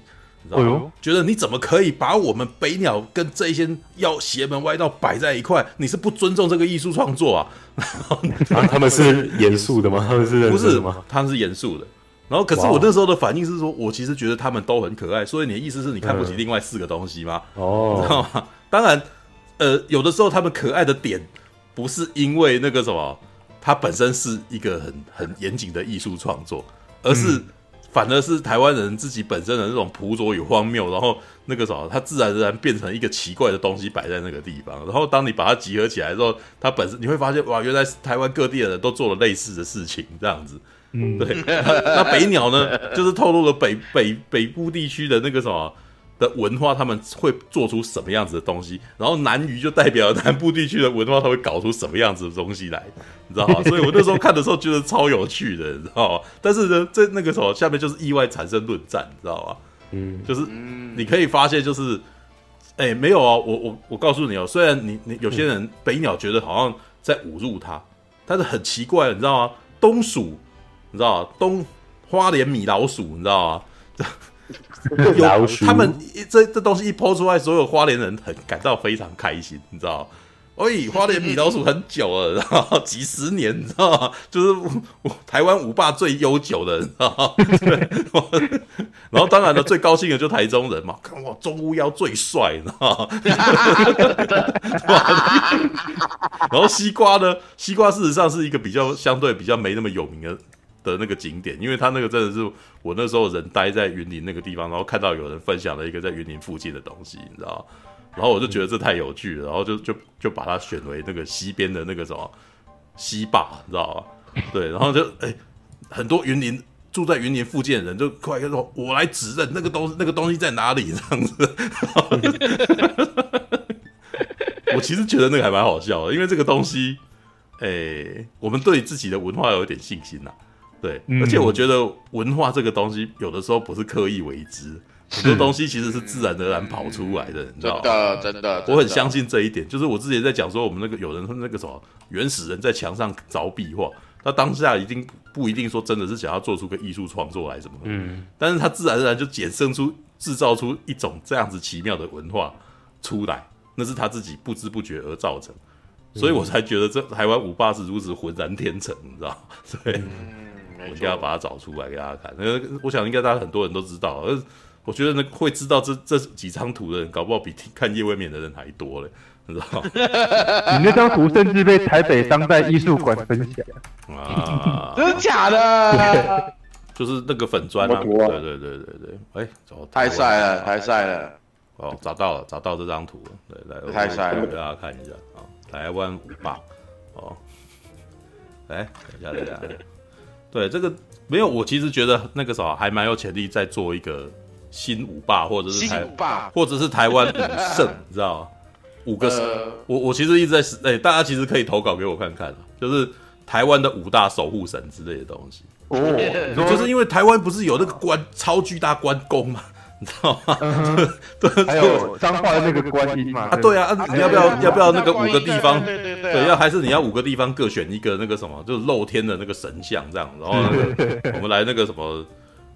那这样子，北边这时候那个什么北默娘就可以入选了啦。对对对对，我们有我们有邪神默娘。对，然后邪神北默娘，对不对？然后再我们关 就是中关羽啊，中关公之类的。那看看哪边还有奇怪啊，或者是那个什么正风喜的那个，哎，那个是神像吗？等一下，不知道那个还在吗？还是他已经被丢掉了？知道？对，以前以前那个什么中间还有那个玉山上面还有鱼肉刃，你知道吗？对，但是鱼肉后来被人家丢掉了，被人家切掉，丢对丢到山谷底下，知道吗？对对对，对啊，对啊，但这个蛮好玩的，我其实觉得这蛮好玩。当时事实上我自己集合起来的时候，我都很想亲眼去看看这些地方，你知道吗？首先变成一个旅游景点，知道吗？对啊，好吧，确实到处去朝圣，知道吗？这都有可能发挥变成 IP，你知道？这五个人就是那个什么，终于要对决之类的，是啊，对啊，你真要玩。应该会不错哦。真要玩，它什么东西都有得玩，就看你自己要不要玩啦、啊。你知道啊？嗯、你你自己本身觉得这件东西哎，那个什么无聊啊，什么没包有包袱啊，什么弄不起来，那这些东西怎么样弄都弄不起来啊，你知道吗？嗯嗯。关那个什么，你真的要帮他写个故事，比如，其实我觉得像是那个，比如说像那个日本的那个什么虚拟偶像嘛，VTuber 嘛，或者是那个什么在更早之前的那个什么歌手，虚拟歌手。他们一开始只是一个，真的只是一个盒子上面的那个什么虚拟的那个东西，就没有没有故事的。然后大家帮他生故事，帮他帮他做歌，然后就 IP 就跑出来了这样子。嗯，对啊。All right，哦，突然间呃，那个啥，那那个仲夏宴结束吗？还是继续？没关系啊，没关系啊，我可以让人，我我我不我我不介意被打断，因为不介意被打断啊，因为一直话一个话题一直聊，大家会累，你知道吗？适时的打断是休息，这个我觉得没有什么不好。对啊，对啊，对啊，好来，OK，好吧，嗯，好，我们继续讲，嗯，好啦，呃，如果啦，其实，嗯，这一部电影，它其实说我跟你们讲，我觉得这个导演他拍电影的优点就是，他其实会放很多，他认为的私货在里面，嗯，也就是我们可能我们看电影有没有，我们习惯看主线嘛，对不对？嗯，可是实际上他会有埋一些隐藏的线在里面，嗯，就像这部电影，呃，对。一般明线来讲，它就是一部邪教电影，哦，一部布置的非常优美的邪教电影，嗯，但实际上应该是在讲，当我们人受到创伤的时候，嗯，心里能够接受的状态。像这部电影的结尾，它不是完全融入了这个环境嘛，对不对？为什么？因为它原本的环境下，它没有人可以依靠。哦，其实这部电影很有趣的是，我们大家会觉得以为是他呃里面的人，他几乎是可以完全跟你共情的。嗯，是。有没有？你痛的时候，大家陪你痛；对，你开心的时候，大家陪你开心。你在爽的时候，旁边人帮你唱歌。对对对，唱歌。对，其实这就是我刚刚说我跟大侠的感觉不一样的东西，就是大侠觉得说那是在唱歌，我觉得那是旁边的人一起在帮。这个女的身影，这样，只是那个呻吟声，他们又把它变得好像有一点歌声的感觉，这样子，那也是共情的一种，对。哦，哎，可是说真的，那一嗯，哎，什么？怎样？马上怎么突然断掉了？好的。啊，抱歉，刚刚不小心按到，不小心按到，好，我不知道按到别的啊。呃，好，我们来吐槽一下那个播种播种片段。好，事实上啦，柳条人就是。最早的那一部《柳条人》，他也有那个，呃，在野外的团体的欢爱的画面，但是没有那么多哦。我目前呢，我觉得团体欢爱，我觉得最棒最屌的是香水。哦，香水大家有没有看过？香水的最后一幕有没有？有。他把十二瓶香水混合在一起之后，嗯，创创造出了终极香水。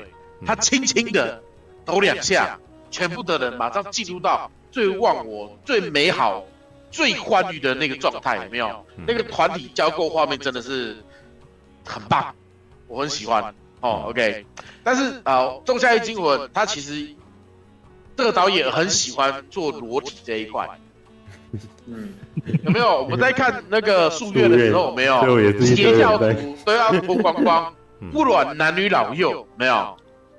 我就说嘛，其实是就像为什么我说上礼拜我在讲我用的那一部，我要那部短片，你有脱光和没脱光，感受就会不一样。嗯，你有脱光代表什么呢？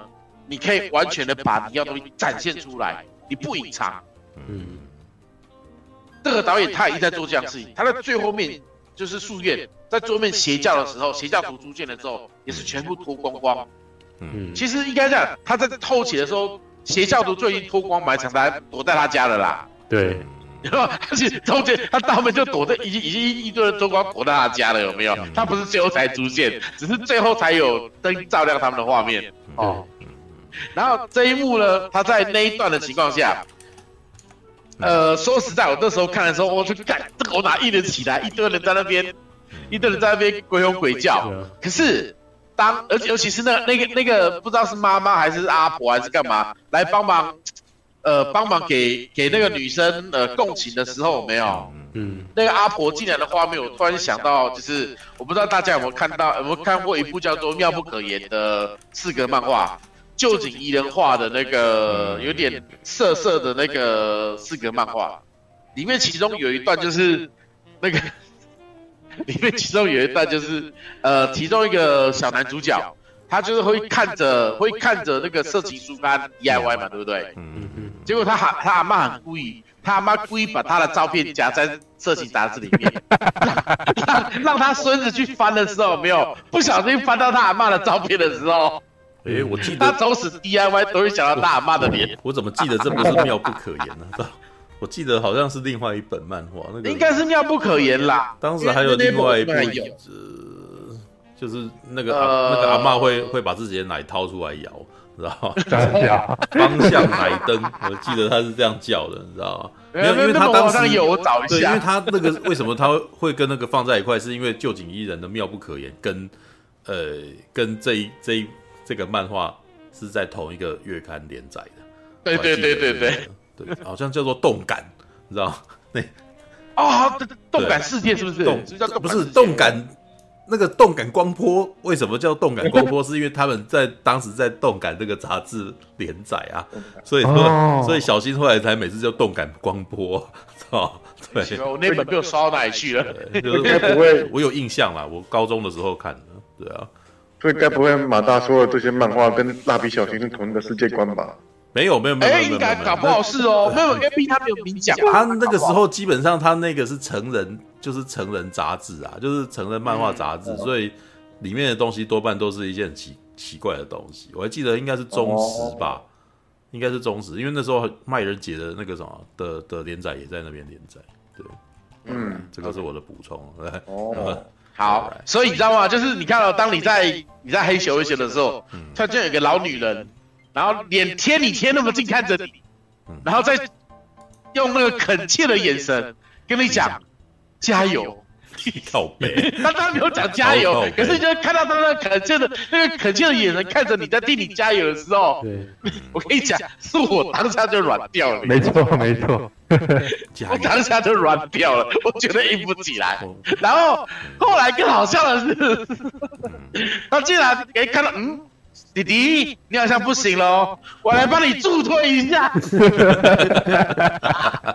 啊，就是就是那个阿婆，就去帮那个男的推他的屁股，帮他那个。对我看，我那时候，我看说，哇靠，真的是，哇操！大家看了真是超傻眼。所以这也是会当时很多人会笑的原因之一了。对，你看我光是讲，大家都想笑嘛，对不对？而且，可是问题是，我当下是没，我当时就是我当看的时候是那种。就嘴巴张大，眼睛的啊，嗯，这样也行，就是用。你后来讲会好笑，对，可是当然啊，你是就很傻眼的感觉，对啊。好，只能说跟你讲，呃，他其实我可以理解说这一幕是在说，呃，表达出什么？他帮他自己的，如果他们自己内部的一个女生哦，因为可以，其实可以很明显，他们村子啊。并没有说一定只能跟外来的人接种，嗯，事实上他们村子里有小孩嘛，对不对？对，他其实没有限制说一定只能跟外面的人打，嗯。嗯，而且你看啊，他们有说他们在三十六岁之前都要住在一起嘛，对不对？事实上他们也是可以谈恋爱的，他们谈恋爱之后是可以搬到，他们如果有决定要呃住在一起，他们是可以另外搬到别的房间住的。嗯他们其实很，而且呃，如果你们仔细看的话，没有，你一进到哈嘎这个村的时候，你会发现它的房子的建筑啊，一般建筑都是四四方方加屋顶嘛，对不对？嗯它的屋顶是不对称斜角。嗯如果你们仔细看的话，它屋顶几乎都是不对称斜角在做的。嗯除了那个圣所，那个圣所是正三角形之外，对就是一个比较比较正的三角形。哦，嗯其他它的房子，你们仔细看，那房子屋顶都是斜的，它不是像我们平常那种正常的斜角或对称之类的，它是一就类似那种一边长一边短那种斜角的那个设定。就是这些东西，因为它是放在布景后面，它也没有给你特写，所以如果你没有仔细看的时候，你你你不会觉得你不会看到它哪里怪，可是你就觉得怪怪的，因为它就是在里面它是一个很潜移默化的东西。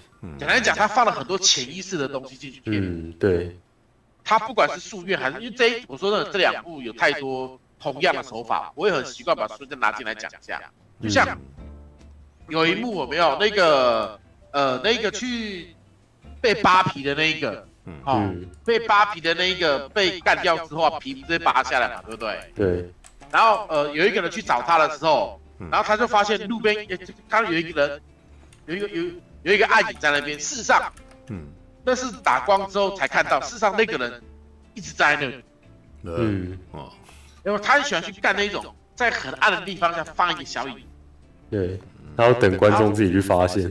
对，在因为在书院有干这种事情，对，会发现哎，讲白一点，就是讲，就是当然都是他自己的作品，所以没什么好吐槽的。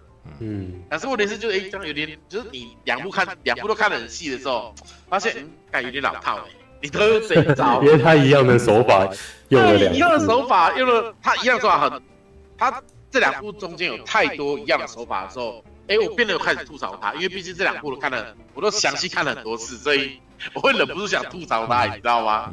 可是说真的，如果你是第一次看的时候，你只看一遍的话，你两部片，但是它好在好在这里，两部片型虽然说都是都把 K 把归类成恐怖片。嗯。但是你可以很明显看得出是同一个导演拍的，可是你可以感受到两部是很不一样的东西。嗯嗯。有没有像很多导演，他其实当他有了他的成名作之后啊，嗯。他怎么拍，人家都觉得说是下一部的加长版、延伸版，或者是简单讲，你觉得说不会有太大的差异化。嗯。可是这个导演他的生涯的第一部长片跟第二部长片，很明显用了很多相似的手法。嗯很多相似的主题，很多相似的内容，可是你绝对不会把这两部片子当做一部片来看，嗯所以就是变成说这两部片子你都很值得你去看一遍。嗯如果你喜欢这个导演的那个做法的话，这两部片子都很适合你看一遍。嗯你绝对不会有那一种啊，我看过这一集，那一集不用看了，那反正差不多。没有，两部片子其实差蛮多的，对吧？而且哦它真的藏了很多小东西在里面，是因为那些东西他都是给你 view 一下过去。嗯。因为像国勇刚刚有讲，他墙壁上那些墙壁上画的那些画，嗯。那些插图其实就已经讲明他们接下来发生的事情。对，因为他都是这样简单的扫过，简单的扫过，你只能看到一些比较恶心，例如说呃割割割阴毛的画面，然后眼睛圈圈的画面，但是细节你其实当下是看不出来的。可是你看过遍之后，你拉回去看，嗯。他早就爆雷完了。对。哦，还有那个就是整部片的第一颗镜头啊，就是一幅画嘛，是。那个那个画已经把整个剧情都讲完了，对啊，对啊，对啊啊，，对啊，对吧对对对对。哦，然后哎那张画是台湾人画的，哦对对对，我记得他是找台湾的对，画家画是一个。那个复好像是一个复兴美工毕业的，然后但后来还是跑去美国发展啊，就一个在 一个一个在画那种浮世绘的插画家，常常画一些那种什么诺亚方舟，就是在一幅画里面塞一堆非常小细节的一个，对，他也蛮厉害的，嗯。嗯就说真的，这个导演在这方面的设置真的很用心。嗯。嗯。所以这也是为什么我说他是呃，我在群里面就讲嘛，他是一个高清重绘版的异教，嗯，就是柳柳柳柳条人，对，没有他把很多东西做的变得更细腻，诡异部分加强，对啊，然后呢就就是现现代的技术可以达到的极致。对对对对对对对对。就是如果你喜欢《柳条人》这一部邪教电影的话，你来看《仲夏夜惊魂》，你绝对不会觉得，嗯，你绝对不会觉得浪费时间。嗯，对啊。当然，也有人觉得看这部电影浪费时间，因为他，我就看有的人他就是讲说。这部电影真的太夸张了，怎么可能会有这样子的仪式，这样子的干嘛干嘛，超级不合理，超级不正常，超级怎样怎样之类。简单讲，他太他非常认真去看待这件事情的时候，他会觉得很生气。嗯嗯，对啊。所以我那时候就在思考说，如果半瓶出来看这部电影会怎么样？不可能会。他会不会？你会不对？你你会不会看的时候这样？要看心情。就是。对啊。可是你听过我们这样讲完之后，你就应该知道用什么样的心态去面对了，你就不会有当时去看《圣路之死》的时候那种状态，因为《圣路之死》你是不知道他演什么。对啊对，brand new。所以《圣路之死》完全是哎，我我完全是那个什么一张白纸在零的状态。对对对对对，我我就是很想知道说这个男生后来要怎样这样。那那所以我到最后还还蛮火大的，就是 觉得有一种不是我的火大不是。我的火大不是在讲这个这个，而是我觉得那个啥，他们把男主角塑造太过懦弱，然后我、嗯、我其实很气他，就是这个人其实他不能做决定，然后然后到最后你已经要你你在推卸你的责任，你知道吗？就是你可能必须要，你都已经决定要杀掉一个孩子了，杀掉你太太了，然后你自己物资不能做决定，然后你自己那个啥，既然要把自己的眼睛蒙起来，然后做这件事情。嗯。然后我那时候觉得很痛苦，说你一定要这样子啊，因为你只是这样子。当下我那时候感觉是你这样只是在拖延你的痛苦而已，而且你你你在做这件事情的时候，也让我觉得你好没有担当，你知道？你要么就不要做这件事情，你知道？那那哎，没有，当下其实是因为我对那个角色的那个什么，我我了解他的软弱，你知道吗？那是一个这种普通人，然后遇到了一个。不明的状况，一个不断纠缠他的一个，然后他就开始软弱，说我为什么要经历这一点？然后为什么那个时候你要这样对我？然后他可能试图要嗯想办法要委曲求全啊，然后或者是试着要贿赂他，然后或者是说服他，结果一切都不可抗力，于是把他被逼到那个程度，那有点诶大快人心那边也有点那种感觉啊。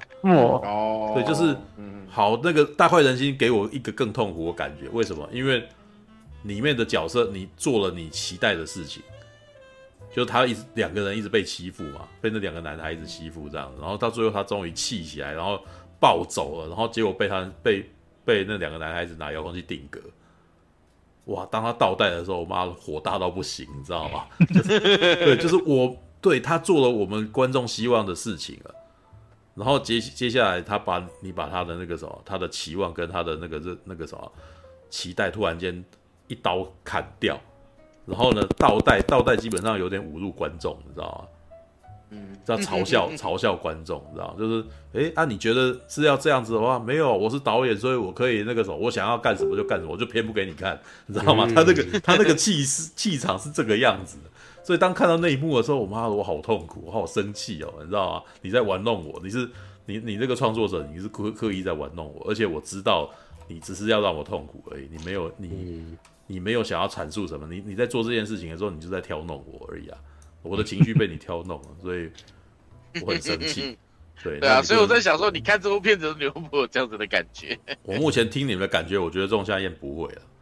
对，就是就是跟大快人心，因为至少他的处理方式不像《深入知识》，《深入知识》跟《大快人心》比这些东西，我觉得比较起来，就是他比较，哎、欸，他到最后说在相对相相对优雅。因为我没看，所以因为我有看，没有看你仲夏夜，所以我目前没有办法真的跟你讲什么。但是我的感觉是，那个啥，《圣路之死》跟《大快人心》都是到最后，他他挑动到那个啥，很有挑衅到你，对，他在挑衅我，对，然后我感受到他透过这个画面在挑衅我。嗯，对，所以我我我生气，就是导演他一定知道这个会，他知道挑起某些人的情绪，对，然后他还故意这样用，故意用，然后他还故意的，就是还赤裸裸的那个时候让你看到我是怎么操作的，嗯、倒带那种东西其实是倒带这种东西，其实是在那个短呃比较娱乐喜剧的那个戏谑行为所做的那种特效，嗯、所以当你这么做的时候。然后又又是正好当我们很认真的时候，你这么处理的时候，那个很容易就大家就生气。为什么？因为大家也知道，大部分人不会这么明白的说出来，你知道吗？但当下大家会生气，是真的。嗯，对啊。哦，深入之子那个导演用的手法是他，就是最后你说那个科林法洛蒙面转圈圈那场戏啊，是整部片的第一颗手持镜头，所以就是会。那那那一幕就是看，因为他前面让你看太多稳定的画面，然后到那一刻开始摇起来的时候，真的就是会去强化你的那个 愤怒的心情嘛。没有，对，我觉得他是我我，我其实我倒觉得这边是不是因为他摇动了，而是那边科里法洛的表演，他他的那个软弱。的那个动作，是因为角色的关系，角色表演的关系。哦，对，因为我之前在想，会不会是因为他这这个制作格式的关系，把你上钩了这样？还好还好，那个 那个的反那个影响没那么大了。没那个，虽然他不是，他应该多多少少有有作用，但是呃，不是不是激怒我的主要原因，知道？激怒我的主要原因是因为我觉得这男的太妈的，嗯，然后呃，应该是说他有一点，我在看那种类似这种。世间情的那种情绪吧，世间情，嗯，对啊，你看世间情，或者是看火神的眼泪，你都会为里面的人的那个优柔寡断而愤怒啊。哦，对，青春电幻物语。对，然后当我在对也也也类也也类似，就是你为什么不干点什么？然后为什么这个男的不干脆把这个男孩杀死算了之类的？就是有一种，你们为什么一定要纠结在这一块？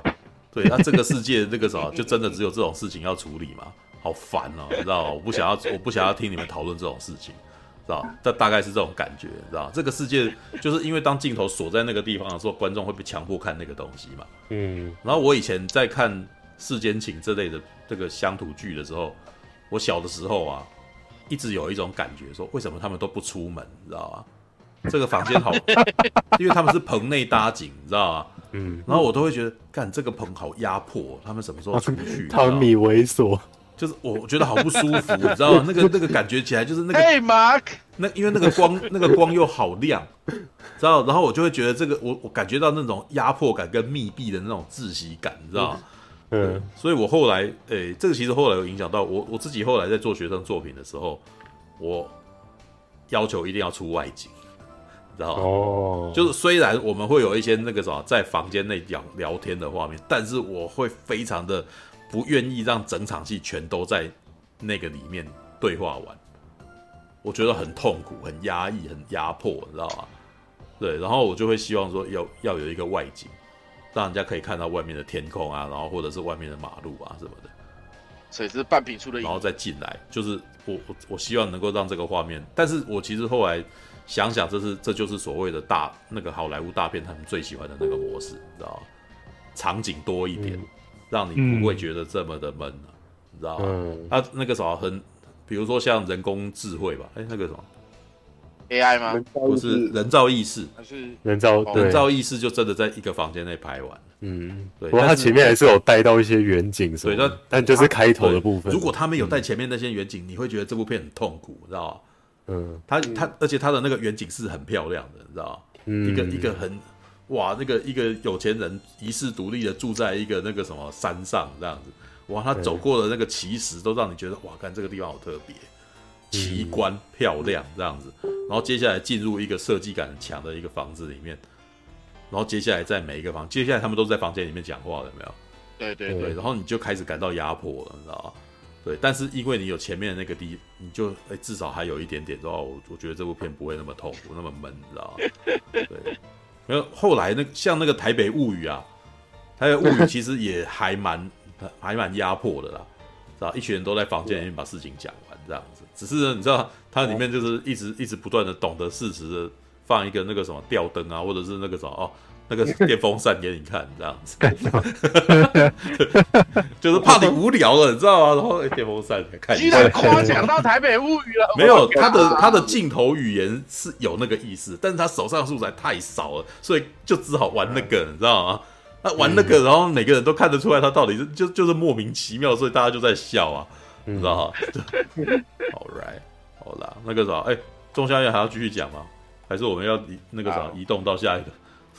好啦，我我我想一下，因为因为这轮其实就像不要讲，其实可以讲的有很多啦，嗯，因为它真的可以延伸到很多东西，嗯，我只能跟你讲说，呃，这一部呃，如果你们喜欢看《仲夏夜惊魂》的话，或者说你们呃喜欢这种邪教电影，我个人是建议你们可以先去把《柳条人》这一部，如果你们有看过的话，你们来看《仲夏夜惊魂》更有 feel，对吧？但是我必须我非常建议说，在看这部电影之前呢、啊，你预设立场，可以把你预设立场，其实可以把它放在这样子啊，对啊，也不是洗空，你可以把它放在心理层面的受损的部分。嗯，就是女主角其实是一个心理受损非常严重的一个状态。嗯嗯，其实如果你们可以用她的角度带入的话，你会觉得这部电影其实反而算反而像什么，你知道吗？女主角找到了一个属于她的地方。嗯嗯，对，其实这部分我有真的这一部分真的不是恐怖片，我说实在话，对，我一点都不觉得恐怖，嗯，对吧？我反而很替那个女主角，就是设定上的女主角开心。因为她找到了一个她能够大家能够接触他的地方，她不用再这么辛苦的一直撑下去。嗯，哦，对，所以格格不入的反而是女人啊，跟社会格格不入的反而是女生啊。对，没错，所以她来这里其实反而是刚好。对，一个疯子进去进入了一群大家视为他是疯子的一个环境。我觉得反而是这个，这群美国白人来到那个村子里面，觉得好像很恐怖、很诡异，可是事实上。刚刚有讲到嘛，这个村子其实提供的是一种共情，嗯，就是他后面开始告诉你说，哦，原来这村子的习习惯是，当有一个人有情绪波动的时候，其他人会会跟你一起感受共同的情绪，然后那个时候，呃，某这个伤心的人他可能就不再寂寞，因为你看他一刚开始的时候，他是他很很很焦躁，然后呢很。很忧伤，可是他找不到人可以安慰他，连男朋友都不要他。我反而觉得这这点是很温暖的，你懂吗？就是其实从这个角度来看的话，其实反而是，反而就像刚刚前面有人讲到说，这个村子才是更更符合人性一点的。如果你撇除那个好像要杀人献祭的状况的话，对啊，所以我其实反而觉得说，哎，到那边我我 get 到这一点，我 get 到说，OK，这个村子提供了某种共情，某种某种接纳这样。所以这才会让我更对于前面，呃，他把这个村子营造的很恐怖这件事情，让我有一点有有一点出戏，就是在这边，因为其实你从女主角的恐怖啊，有没有？其实不恐怖啊，对不对？呃，对啊，可是他的镜头语言是希望让观众感觉诡异这件事情，就是说，因为你如果带入女主角的观点的话，你会觉得说，首先。女主角也觉得她男朋友很混蛋啊，对不对？她 男朋友完全都没有在理她，然后再来是这这边的人对她超好的，啊，感觉这里才是我的家。是啊，所以你看，刚刚听博要大讲，大概就可以看出点端倪了。其实导演真正要讲的是这个女主角的这个心声，哦，她她有伤心的事情，然后她在寻找一个新的归宿。然后这时候突然有一个人告诉你说：“哎，我们提供你一些素材，你把你你用这个来拍吧。”他说：“好，那我把这个东西加进来。”所以所以我就觉得说：“哎，好像那那那些就不是，就是比较比较看起来的突兀啊，我觉得这样这样，就反而跟他想要呈现的那个电影里面的核心主旨跟情绪有一点无关了，这样。子。”嗯，所以其实讲白一点，这一部是一部爱情，这一部不是恐怖片，而是一部爱情片。嗯，讲就 讲一个心碎的，一个心碎的女生如何在最后摆脱这个呃不是渣男，摆脱这一个优柔寡断的男生的束缚，真正找到自己的幸福所在。嗯对，他其实是在讲一个疗伤之旅，你知道吗？对，因为他在疗伤的过程呢，试着沟通，试着去参加派对，试着去旅游，甚至试试着吃致幻剂，发现都没有用。嗯，直到他来到这个村庄，这个村庄虽然有一般世俗所不能接受到的一些习惯，就例如说人到七十二岁必须得死之类的一些东西哦，但是。在这地方，他能够得到真正的救赎、真正的放心、真正的温暖，所以他最后成为五月女王的时候，他是开心的，他是笑的。嗯，所以这部电影不是恐怖片，是一部心碎的女孩如何得到救赎的心灵旅程之片。是，对，所以你看，我这这个我是抄人家讲的，因为真的有人这样讲。对，我是看也是这样觉得啊。你看，我看也是这样觉得。大侠看也是这样觉得。主要我老实说，我觉得如果他不是把这部拍成恐怖片，而是拍成 文艺片，对不对？你看一个女孩心碎来来到一个农庄，原本很不习惯，后来可以接受了。哎、欸，我反而会觉得说，哇，他讲得很好。欸会 不会导演其实真的是想拍一个分手疗伤的电影？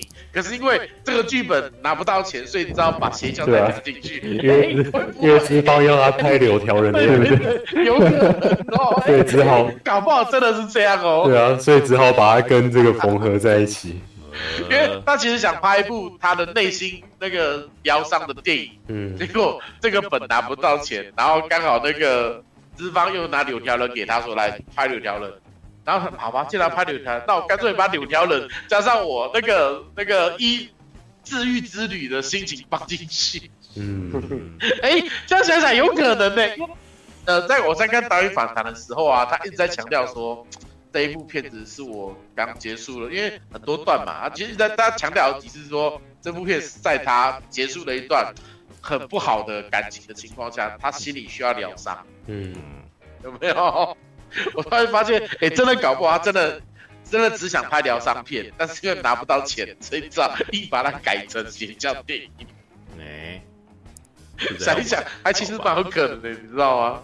嗯，然后多多年后，如果这部片变成大家有点像是就是鬼店，在多年后被大家捧起来的话，搞不好可以回去拍一个什么纪录片，然后要就是要他分享这些心境，这样子。这样想，这样子。哎、欸，这部 片的其实，在我目前看到的评价啦，就是因为其实呃，《鳄鱼渔船》就是夙愿这部片子，嗯，呃，很多人都把它捧得很高，嗯，就包括那个立方查立方，他也是把它当做他的那个，就是这十年来最棒的恐怖片。我靠！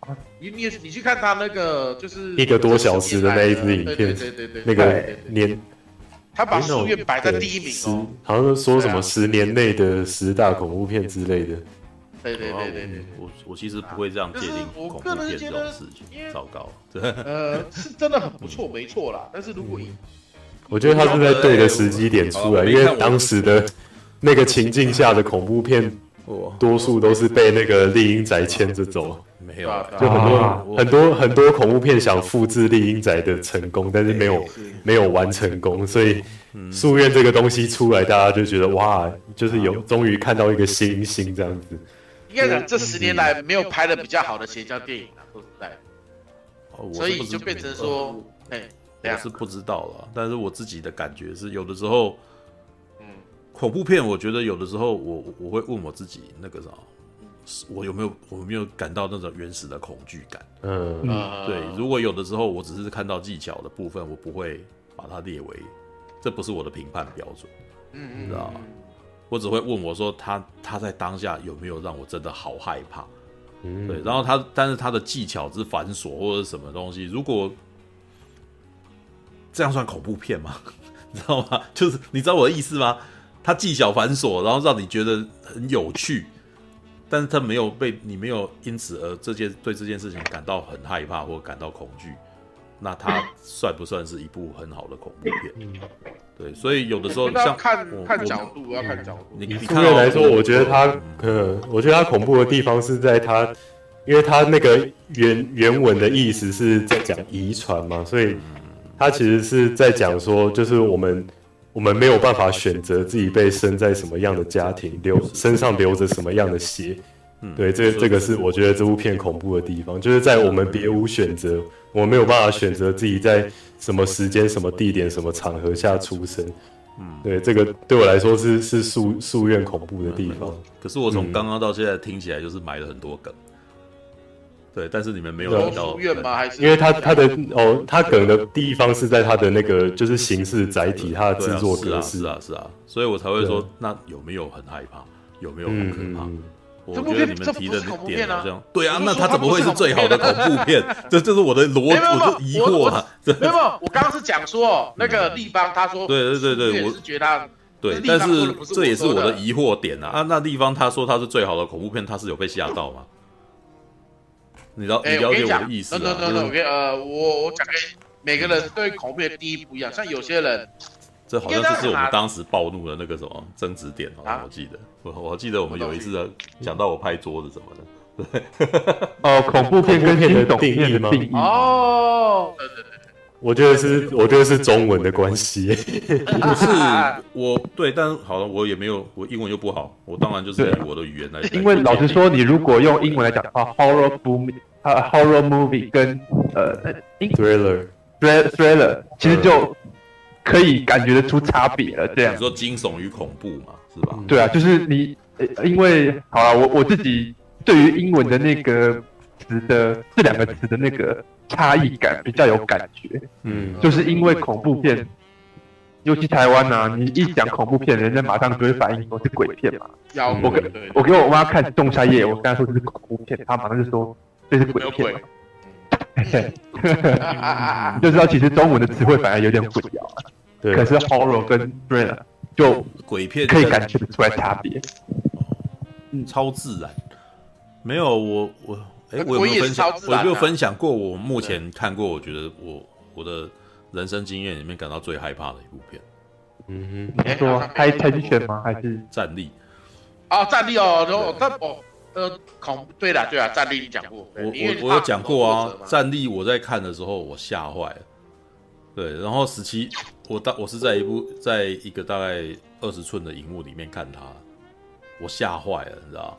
嗯，我怕的要死。对，那一个人哦，我没有在大荧幕看，我怕的要死，嗯、所以我从此以后我相信了这个感觉，就是我只是就是呃，你如果问我说我看过最害怕的片是什么，我会选《战地》，对，嗯嗯嗯，然后第二名《深入绝地》吧。哦。哦，深入绝地，对啊，哦，你都不，所以你都你怕，所以你要问我恐怖什么东西，我要讲的是感官，它真的让我惊到了，然后我那个什么，在当下感到说一种原始的恐惧，我当下没有办法去挖掘辨认它里面还有什么东西，你知道吗？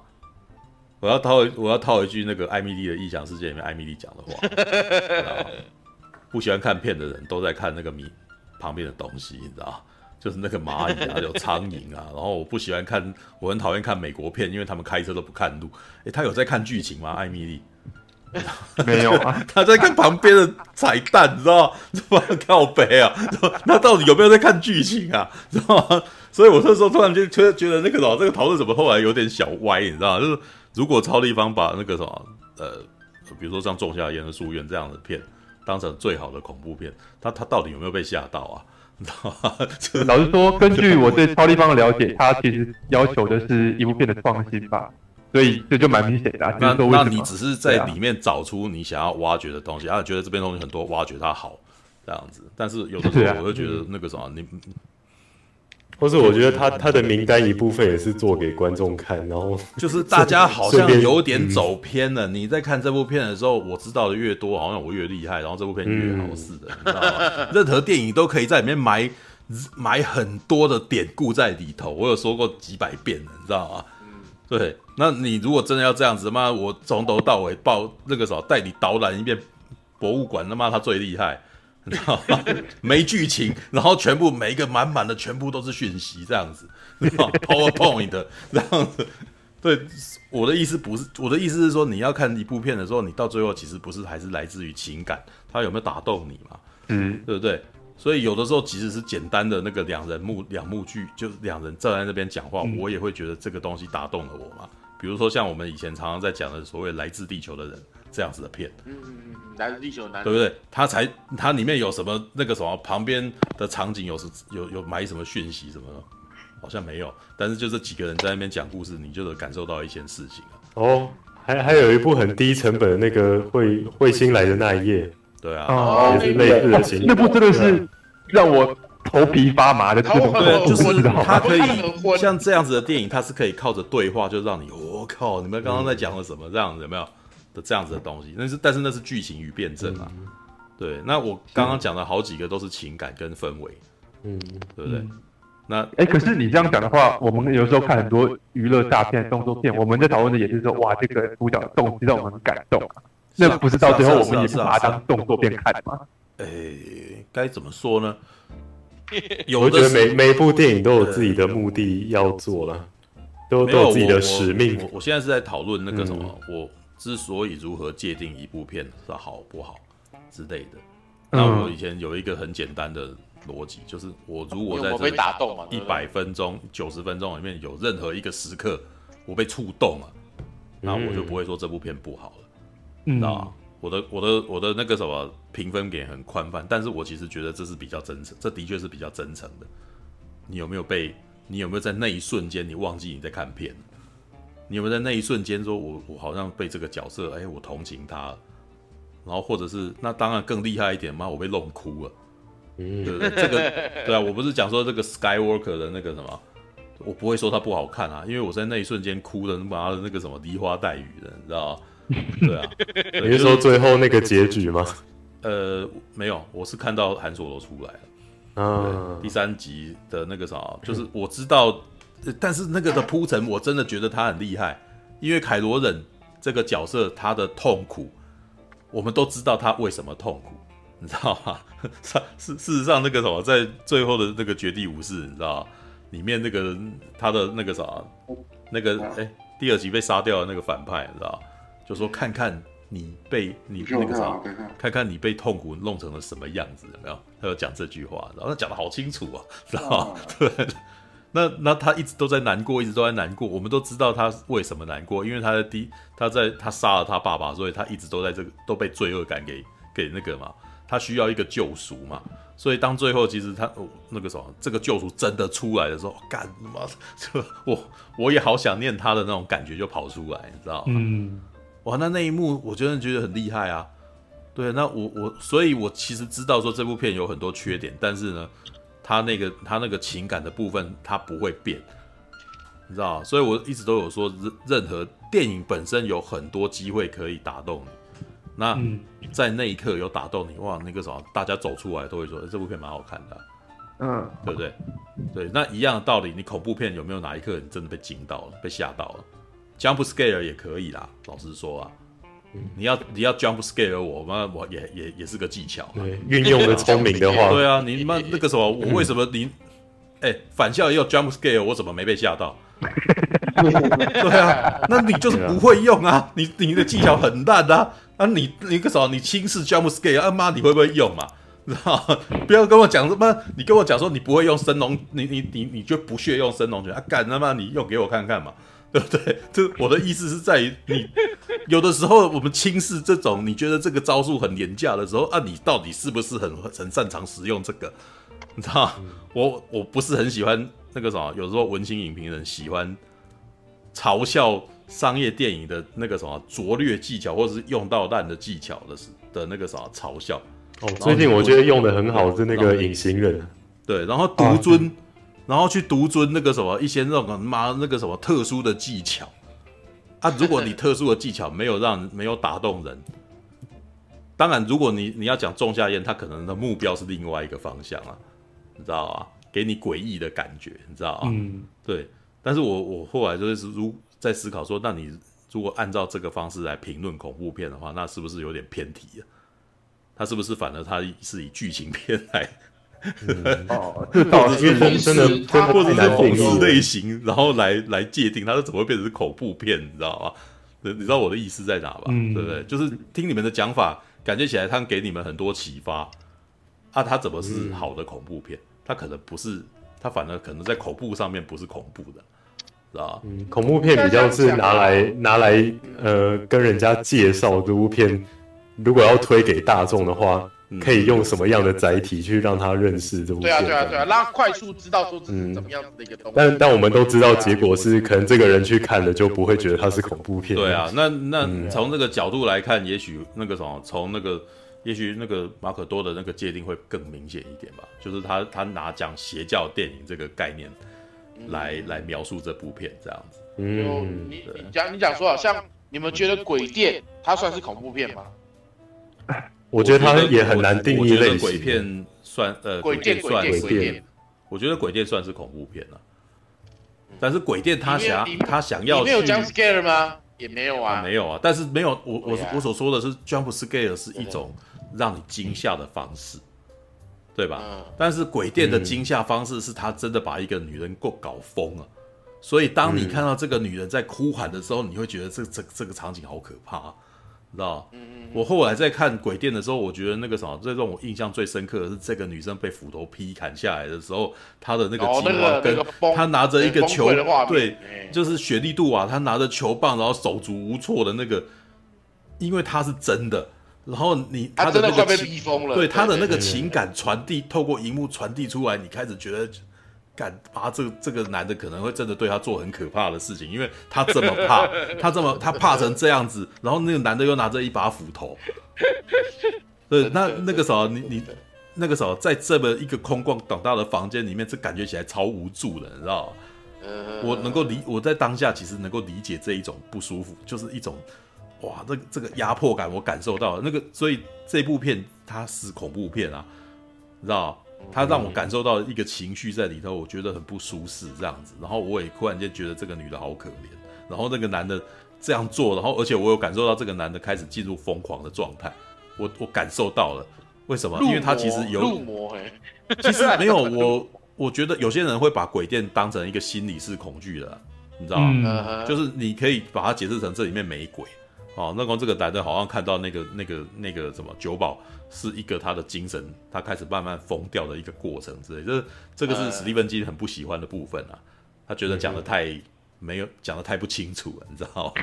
然后库布里克的那个什么的方式是慢慢导引观众，让他慢慢的感受到这个疯狂，你知道吗？对，当时很多人也很喜欢写库布里克在里面的这部片里面的彩蛋什么东西的，但我老实说。对，有人写很长啊，但是老实说，我觉得这个有点偏题，你知道吗？你做电影研究的部分，你妈那个啥，他要他要埋入各种的那个啥场景的研究，那是绝对每一部片都有，我敢跟你打赌，你知道吗？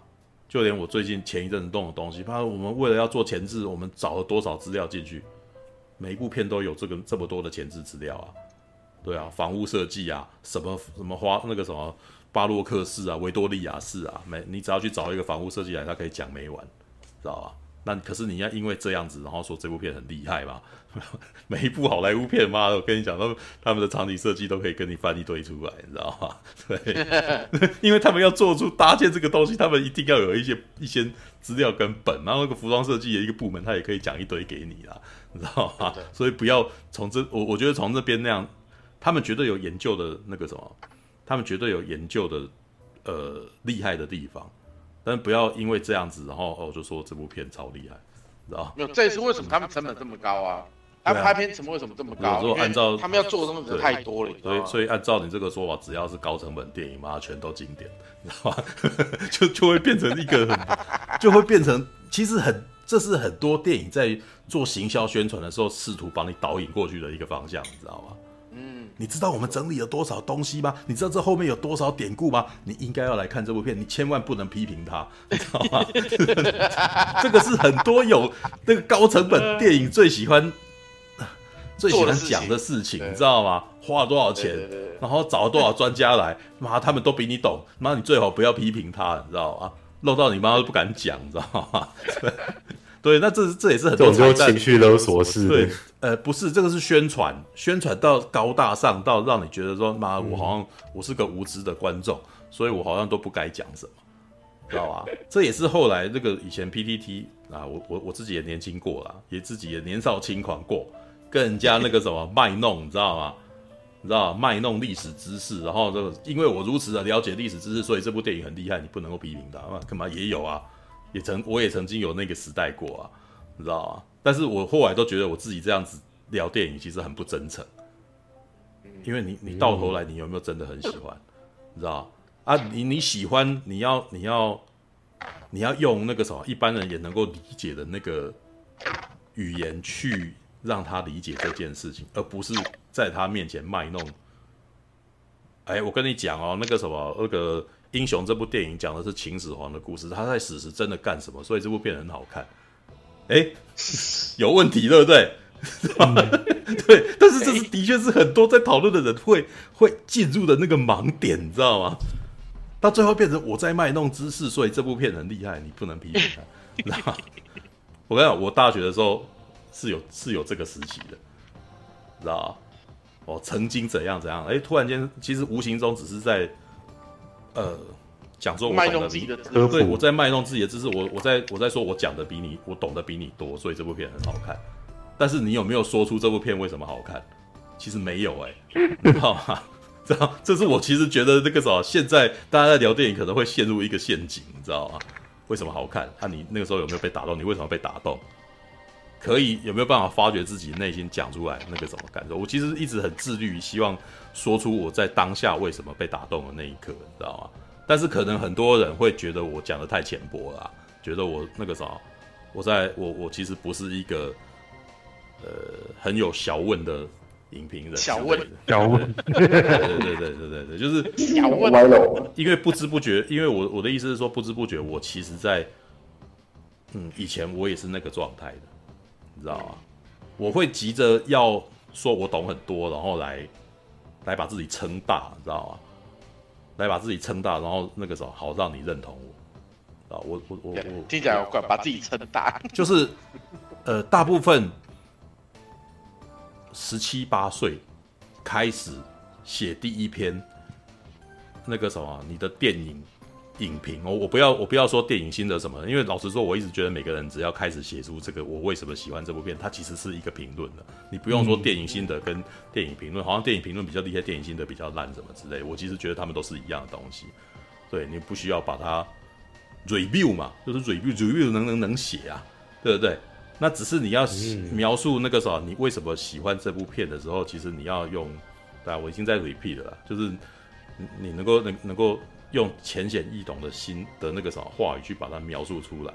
那可是，在初期你会怕你自己讲的东西太过浅薄，所以你会开始让那个什么，你会开始让呃让大师为你撑腰，知道，这是我们以前在作文比赛的时候常常会。老师会教的一个方式，知道？讲一句至理名言，把那个对对对对，把人家话抄进来，对对，讲一句至理名言，就是这不就是语言的艺术吗？你们你们还记得那个表演工作坊的那个东西吗？啊，对，表演工作坊里面那个什么李立群的那个演讲比赛的第一招就是在讲这个嘛，先先讲一句至理名言，让大家觉得你很厉害。对，因为我讲了至理名言了，所以我够厉害，你你不能够不认同我，你知道吗？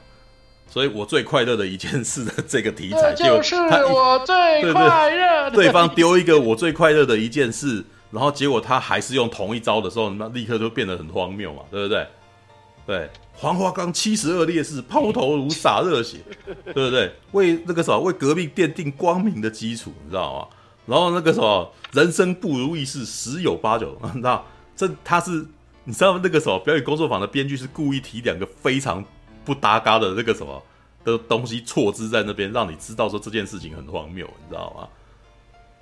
对，那老实说，我后来就开始避免这样子，你知道吗？除非我我觉得有必要说明，要不然大家可能会不知道我在说什么的时候，我才会稍微讲一下说哦，呃，蒙太奇是什么之类的，你知道吗？嗯嗯，对，好了，这个是一点。突然间那个啥来分享一下，我突然间在讲这个，我只是突然间开呃，但是我并不是说那个啥仲夏夜不是不是好的恐怖片什么的，我只是突然间觉得 那个有点歪题，你知道吗？对，对，没关系啊，讨论其实就是这样子啊。对的，没有，我只是在分享，我觉得我是那个啥，当我在说一部片好看的时候，或者是我很喜欢它的时候，我觉得可以是怎样比较好，你知道比较比较真诚啊。而不是那个什么，你你跟我讲老半天，我还是不知道你为什么喜欢这部片，你知道吗？对，好啊，和哎各位，我那个我觉得我身体有点发热，所以我哦，大侠休息去，对，那个有疗效了，有疗效，对对对，开始那个什么，有感觉来了，开始在行了，我开始有感觉了，啊，那就是有，那就是有气在行了，嘿，哦，你要不要那个什么？马大人这时候应该可以用布袋戏枪，你知道吗？对。压 起来，对的，尸体撞击，现在身体感到一阵发热，你知道吗？对，他的内脏已经失去了功能，你知道吗？太严重了吧？没有，以前在看那个开始灌入，因为听那个黄文哲在讲的时候，哇，他好厉害啊！一来脏哇，失去了功能，你知道吗？我讲，我靠，然后一件简单的事情被他讲的超厉害，知道吗？OK，哦，OK，哦。好，那大家就先那个，好，OK，晚安，晚安，大家晚安，拜拜，两点零五哦。战士，战士，一群善良的战士，战士，正义在你的热血中。